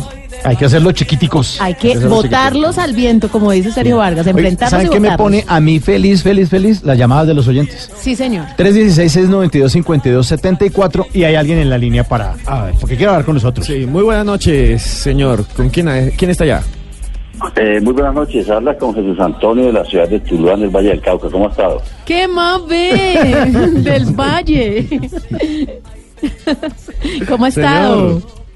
¿Cómo le va? Mucho calor. Sí, mucho calor. Por acá está haciendo mucho calor. Por ahí que hay una lluviecita de vez en cuando, pero pero bueno, levanta más calor, ¿no? Eso- Pero, pero eso es necesario, ¿no? Que llueva también. Sí, aunque es un poquito, eh, muy poquito la lluvia, pero bueno, hace falta, hace falta de todas maneras, ¿cierto? Pero está haciendo un calor. Yo estuve el fin de semana pasado en el Valle, fui, fui a Tuluá, eh, ah, no, perdón, fui a Uga, fui a Uga y fui a Guacarí. Qué calor tan berraco. Bravo. Y cuando llueve, entonces empieza a evaporar el agua y uno empieza y como. No, le dan a uno ganas de salir en toalla a la calle. Como en un sauna. Sí, toalla y chancla. En un Sí, turco. es cierto, es cierto, sí. ese, ese concepto es muy, muy valedero, es cierto, sí, del calor por acá es impresionante. Duro. Y de todas maneras, si viene por acá una persona que sea, venga de Bogotá, de un sitio pues eh, frío, eh, pues va a sentir más el rigor del calor, lógicamente. No, o sea, cachete colorado. Yo, yo, y no me quería quitar la ruana de todas maneras. no me tires. no. Porque uno nunca Y el sabe. saco. Y, y- y el saco. Pero uno nunca sabe, sí, es cierto, es cierto, sí, cómo no. Le iba a hacer una pregunta, ya que hablábamos de canciones que lo ponen a uno feliz. ¿Qué canción lo pone usted feliz o qué lo pone feliz? Pues hombre, hay muchas cosas que, que pueden ponernos felices a los seres humanos, ¿no? Por ejemplo, eh, ver personas que están eh, eh, siendo bien tratadas en todos los aspectos, por ejemplo, eh, que tengan alguna alguna necesidad y, por ejemplo, por parte del gobierno, por parte del municipio, que sean bien atendidos, ¿ya? En el tema de la salud, de la educación, niños que muchas veces pues eh, tienen problemas para in- ingresar a un colegio y, les eh, dan ese tipo de ayudas, pues importante, ¿ya? Eh, eso, eso me parece que es un tema fundamental pues para que el resto de la población eh, pues eh, se sienta feliz por eso, ¿no? Y por otro, otra cantidad de aspectos que, que se suceden a, a- a diario pues, en, en nuestro país, en toda parte, ¿ya? Sí, le entiendo, sí le entiendo. ¿Y usted a qué se dedica? Pues hombre, eh, yo en este momento eh, estoy eh, elaborando pues eh, a un medio tiempo con una empresa que tiene unos presta unos servicios eh, servicios funerarios, ya estoy haciendo una labor de, re- de recolectar pues esos recaudos y, y- y a eso estoy dedicado en este momento, ya básicamente. Y, o sea, lo que usted hace eh, no tiene que ver con los muertos, sino cobrándole a los familiares. A los vivos. Sí, a los No, vivos. Es que la verdad es que hay, hay empresas que prestan un servicio eh, por si la persona pues, tiene algún problema de algún fallecimiento, pues lógicamente tienen un, programa que los cubre todo un año. Y esas personas pues pagan durante el término del año unas cuotas y, y, y, les cubre pues alguna, alguna novedad que pueda haber allí, ¿no? Y ese recaudo pues yo me encargo de hacerlo en, varias ciudades de aquí, cerca de Tuluá, pero básicamente en Tuluá, lógicamente. Bueno, pero usted también ahí cerquita de Tuluá tiene algo que es delicioso cuando uno va llegando por tierra, que es el parador de la gelatina. Andalucía, todos esos municipios del Valle del Cauca tan lindos y esas carreteras hermosas. Sí, eh, el Valle del Cauca se ha caracterizado justamente porque eh, la inversión que hacen pues de- en sus peajes, que es una, una recolección importante de dinero, pues ellos eh, pues sí lo están haciendo de manera adecuada, eh, eh, invirtiendo pues en el buen en el buen eh, mantenimiento de sus carreteras, eso sí es cierto, ya tenemos unas buenas carreteras y eso y eso pues es muy importante para, nosotros los vallecaucanos. Y a nivel intermunicipal, pues también lo que ustedes hablan de del Parador de la Gelatina, quiero decirles que ese es un sitio eh, turístico, pues llamémoslo turístico, porque por allí básicamente la gente que viene de Bogotá, de Medellín, de muchas partes y van hacia Cali, hacia Popayán, hacia Buenaventura o viceversa, pues lógicamente ese paso es obligado y siempre que la gente pasa por allí, casi la mayoría pues arriban a comprar la gelatina, las colaciones, hay uno que se llama mazapán, que es muy, muy conocido pues, a nivel nacional también, y otro tipo de manjar blanco, por ejemplo, que es en, en Buga, en el Valle del Cauca, en el Valle, un producto muy conocido a nivel nacional, y básicamente todo lo venden allí, ¿ya? Ese separador es una es una parada obligada. serio. Pero, pero eso para que la mayoría de los colombianos que están escuchando sepan, no es la gelatina normal, así espejuda de colores, sino es la de pata a pata. Sí, es la gelatina de pata de vaca, que es la gelatina blanca y también hay gelatina negra, Uy, la que negra. Esa no la además es conocía. que además es un alimento de verdad. Un alimento tremendo. Sí. Y yo les quiero comentar, así como, como en el eje cafetero, eh, sacan productos eh, de café, básicamente. Por acá, en el Valle del Cauca, también en el Parador, hay unas, eh, todas las, las, eh, cosas que venden allí, los sitios donde venden los dulces y la gelatina, dan unas degustaciones. Gelatina negra, gelatina eh, blanca, hay con unos sabores, de café, bueno, una cantidad impresionante y eso ha hecho que esa variedad de, de productos pues eh, genere que la gente pues así todos los días más allí y eso vuelve un, un sitio obligado de parada, como dijo de las niñas allá ahorita, ¿ya? Pues buenísimo. A mí, a mí por lo menos, yo a mí siempre lo que me paro. gusta- la, la gelatina blanca la que me gusta a mí, pero me gusta es cuando la preparan, cuando lo- la empiezan a amasar en el palo ese. Y le dan. Y que se la dan como conito. Sí, como un conito y le dan uno con un palito chiquito Sí, para en un vasito. Uy, eso es lo máximo. Esa, esa es rica, no, esta es eh, ya en presentación. Como ya como polvorosita, Sí, polvorosita, buena, con leche, es deliciosa. deliciosa. A mí me dicen siempre que yo voy para Cali, porque yo anuncio, voy para Cali, cuando voy por tierra, voy por tierra a ver los encargos. Entonces me dice, Tata, no se olvide de llevarme la gelatina. Y yo paro ahí obligada, más también hay unos coquitos, todo para endulzar la vida, todo. Sí, hay, ese, ese, ese sitio se ha caracterizado porque la gente que eh, hace sus productos, bien sea bebidas, eh, comestibles, galletitas, panderos, eh, gelatina, y hay un producto que se produce aquí en Tuluá que se llama mazapán. Esas son unas fruticas que son hechas a base de leche, leche condensada, leche clean y, azúcar pulverizada. Hay una persona aquí en, en, Tuluá que básicamente se encarga de hacer ese producto y lo lleva a vender, no solamente en Tuluá, sino lleva al parador. Y ese producto se vende impresionante. La gente que va para Bogotá, para todas partes, siempre preguntan por ese producto y se vende, se vende demasiado allí también, ¿ya? Qué bueno, qué bueno, Jesús Antonio. Mire, muchas gracias por, por contarnos cosas bonitas del Valle, hablarnos de su trabajo y, y contagiarnos de su buena energía, la, la de los bayunos que siempre nos están acompañando aquí en Bla Bla Blue. Quedé con hambre. Sí, además con hambre. Con, con hambre, con antojo. De todas maneras, le, le dejamos la dirección por el interno y si no quiere nos manda. Que me traigan mi gelatina negra. Ay, qué delicia, el encarguito. El encarguito. aló, ya que ustedes puedan eh, eh, eh, estar por estos lados haciendo su reporte, su trabajo periodístico y estén por acá, pues ya ustedes tienen mi teléfono, mi, mi WhatsApp. Sí, señor. Podemos contactarnos y con mucho gusto lo, les hacemos la atención que se merecen porque se merecen ustedes todo, porque como periodistas, excelente. Los felicito pues todo el tiempo. Muchas gracias, Antonio, muy amable. Y esa es la idea, que la gente de Bla Bla Blue se convierta en una familia. Por eso damos el 316-692-5274, porque ese es el club de, nos- de, de nosotros, los que trasnochamos. Que nos Los guarden ahí. Los blabladores, sí, que nos guarden ahí, nos tengan. Sábado, domingo también estamos ahí contestándoles. Ujú. Bueno, Jesús Antonio, un abrazo y, y feliz resto de madrugada. Muchas gracias a ustedes también por, contar- por dejar, darme la oportunidad después de participar en este programa y eso estábamos esperando todos los colombianos, que pudiéramos tener la oportunidad de participar en programas tan importantes como los que ustedes están haciendo y que sigan teniendo mucho éxito. Muchas gracias, Jesús. Un abrazo. Lo mismo para ustedes, felicidades. Chao. De mi pecho, de alegría me quiero vestir. A volar Quiero ser libre, alegre y feliz. Bla bla blue. Porque en la noche la única que no se cansa es la lengua.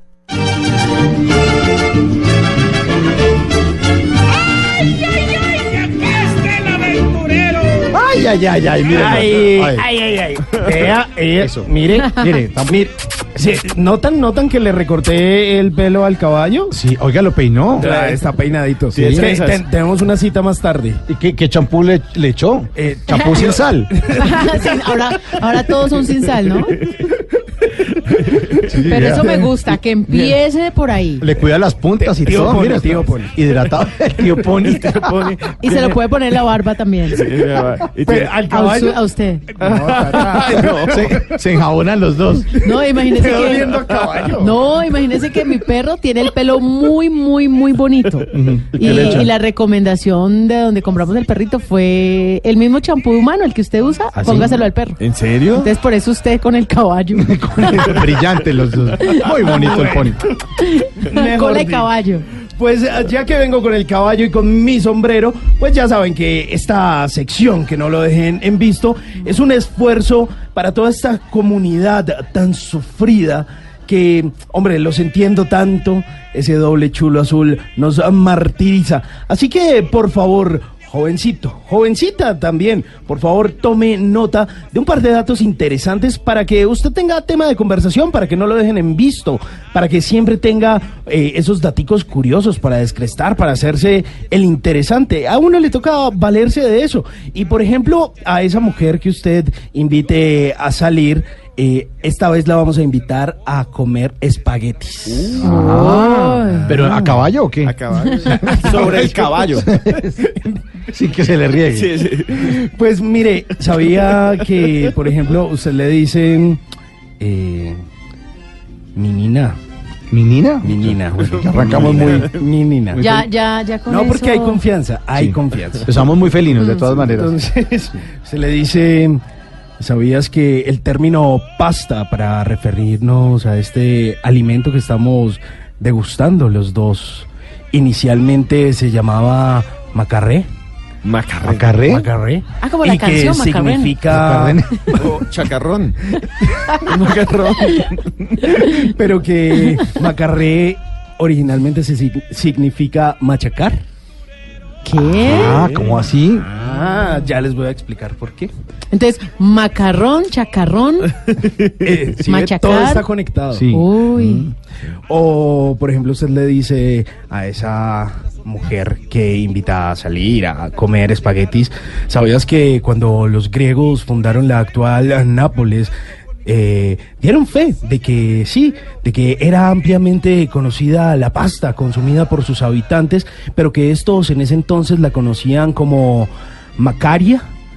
Y que se trataba de una pasta de harina, cebada y agua que dejaban secar al sol antes de consumirla. Ay. Uy, ay, tú eres todo viajado. Ay, tan interesante. Quisiera viajar contigo. Es sapiosexual. En caballo. y, y que me toque la barba. Eh, dice, por ejemplo, ¿sabías que ese tenedor que tienes en tu hermosa mano antes simplemente no tenía tres puntas, sino que tenía dos? Y que fue gracias a la pasta y a la facilidad para poder comerla que los italianos lo inventaron. Uy, no, la golpe. descresta. Mejor dicho. Datazo. O, por ejemplo, ya para acabarla de convencer, le dice, ¿sabes que casi el 75% de la pasta producida en Europa se hace en Italia, bebé? Minina. Sí, sí, sí. Minina, minina. O, por ejemplo, ya para cerrar, y entonces usted le dice que eh, sí, que e- ella quedó inquieta, igual que Tata, Sí, por lo de las como, machacadas de los ah, peces. ¿de Sí, dónde sí. salió eso? Entonces usted le dice, ¿sabías que las primeras fabricaciones industriales de la pasta se hacían con los pies? Porque se fabricaba y inicialmente ese cereal pues se, se llevaba a cabo, se hacía de forma artesanal y siempre se machacaba con los pies. Lo hacían únicamente mujeres mientras danzaban, machacaban la cebada o el trigo.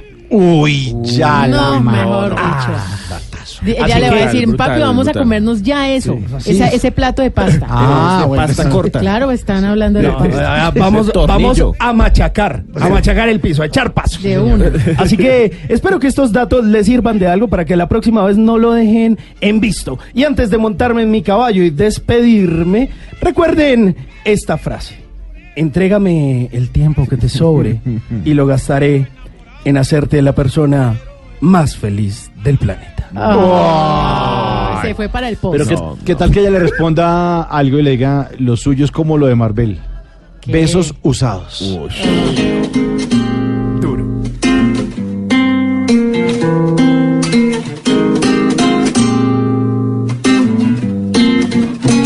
Cuando dices que te olvide, es porque me has olvidado. Pides que desate un lazo que ya llevas desatado. Cómo se desbesa el beso, cómo deshago un abrazo. Cómo borro una caricia, cómo se olvidan tus brazos. Sabes que me es imposible dividir en dos los pasos, ni repartir el camino o separar nuestros labios, ni repartir el camino o separar nuestros labios. cómo se desbesa el beso, quién se queda con lo amado, más que caminos corrientes nos grabamos con las manos, porque todo te lo llevas de mi amor ya tan tatuado. Nunca podrás arrancarte lo que te dejé marcado. Si me condenas a perderte, yo te condeno al pasado. Y el fantasma de mi beso vivirá siempre en tus labios. Y el fantasma de mi beso vivirá siempre en tus labios. Volverás a amar, es cierto, te brazos vivirás amaneceres, entrará luz en tu cuarto, arrumarás mis recuerdos como se arruman los trastos, pero por más que lo intentes, ya no olvidarás mis labios, tus besos eternamente, ya serán besos usados. La mejor versión de esta canción es la de Marvel, indiscutiblemente. Hay muchas versiones. La de Andrés Cepeda es linda, pero es que Muy linda. Marvel, con esa voz que tiene tan maravillosa, con ese sentimiento, usted se imagina que le está dedicando la canción. Sí, No, ya, yo me llené de sentimiento y todo. ¿En serio? Ah, ¿Y la pasta? ¿Qué hizo la pasta? De sentimiento y pasta. No, no, no, la pasta, la pasta viene después, al otro día. Bonita, bonita la canción. lo que te dejé marcado. Si me condenas a perderte, yo te condeno al pasado. Y el fantasma de mi beso vivirá siempre en tus labios. Y el fantasma de mi beso vivirá siempre en tus labios. Volverás a amar, es cierto, te enlazarán otros brazos. Vivirás amaneceres, entrará luz en tu cuarto. Arrumarás mis recuerdos como se arruman los trastos. Pero por más que lo intentes, ya no olvidarás mis labios, tus besos eternamente. Ya serán besos usados. Besos. Bla bla blue. Conversaciones para gente despierta.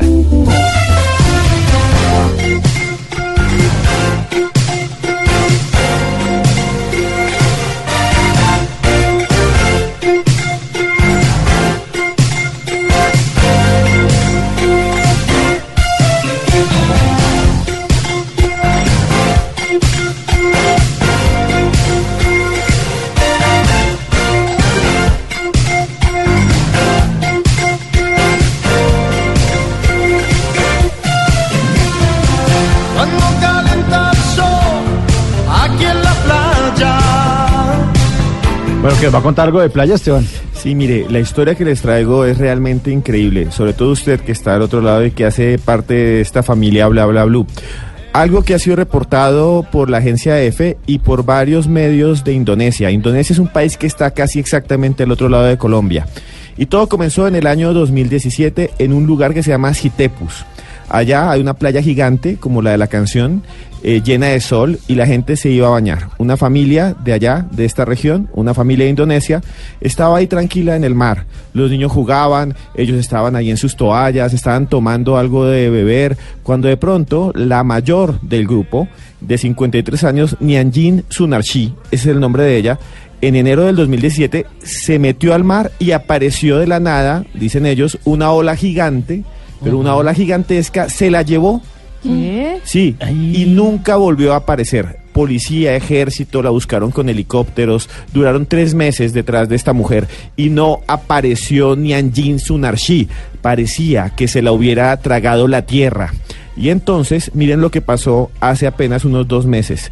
La familia adolorida, muy mal, eh, siguió buscándola por su cuenta y hace dos meses en la misma playa apareció la mujer tirada inconsciente y tenía la misma ropa que cuando desapareció hace 18 meses. Y está viva, la recogieron, la llevaron al hospital y se recupera y ahora está con su familia. ¿Pero qué contó o no le- Nada, dice que no se acuerda de nada. Apareció ahí en la playa, eso lo dice la agencia EFE y el gobierno de Indonesia dice que no se inventen cosas misteriosas y fantásticas, pero nadie sabe qué pasó. Hace 18 meses una, olla, una ola gigante se la llevó y hace apenas cuatro apareció en la playa con la misma ropa, con el cabello más largo. Y la llevaron a un hospital y ella dice que no se acuerda muy bien qué pasó, estuvo perdida 18 meses y apareció en el mismo punto en el que desapareció. Increíble Eso, eso, eso de verdad. Además con la misma ropa, además inconsciente, como si acabara de suceder. Sí, además como si hubiera dormido un ratico ahí, se despierta y dice, no, bueno, y es que estamos como- hablando de muchos meses. Sí, mucho 18 tiempo. meses. El Daily O sea, Mirror. ¿año y medio? Sí, año y medio perdida. ¿Qué teorías hay? Que ella fue llevada a algún lugar, la cuidaron y después cuando ya la sintieron bien le pusieron la misma ropa y la pusieron ahí para que la descubrieran. Puede Esa ser. es una teoría. Mm. La otra es que ella misma estuvo perdida y llegó justamente al mismo punto como buscando entre su memoria de dónde había salido. Sin embargo, hasta el día de hoy, la aparición de esta mujer en Indonesia es un misterio. Tenemos que mandar a los de la red para que averigüen. Que averigüen. porque a ese cuento le falta un pedazo. Sí, sí, yo no voy a poder dormir. Ya, mamá, ya nos vamos. ¿Ya? Sí, ya, ya nos vamos. ¿Ya a descansar? Sí, a descansar un ratico. Pero, pero quedan con buena música en Blue. buena, sí, buena. viene la música de Blue. Y, Y pueden de- dejar mensajitos, ¿no? También. También. aprovechar si todavía no tienen sueño, se acabó el programa, siguen con la música de Blue, pero además pueden dejar su nota de voz reportando sintonía y mañana las pasamos. Chévere. mañana nos pasamos, repito el número 316-692-5274 y nos encontramos como siempre a las 10 de la noche aquí en Blue Radio en Bla Bla Blue. Chao. Chao. Chao, chao. Cuando canta sol aquí la playa, siento tu cuerpo vibrar cerca de mí. Es tu palpitar, tu recuerdo, mi locura,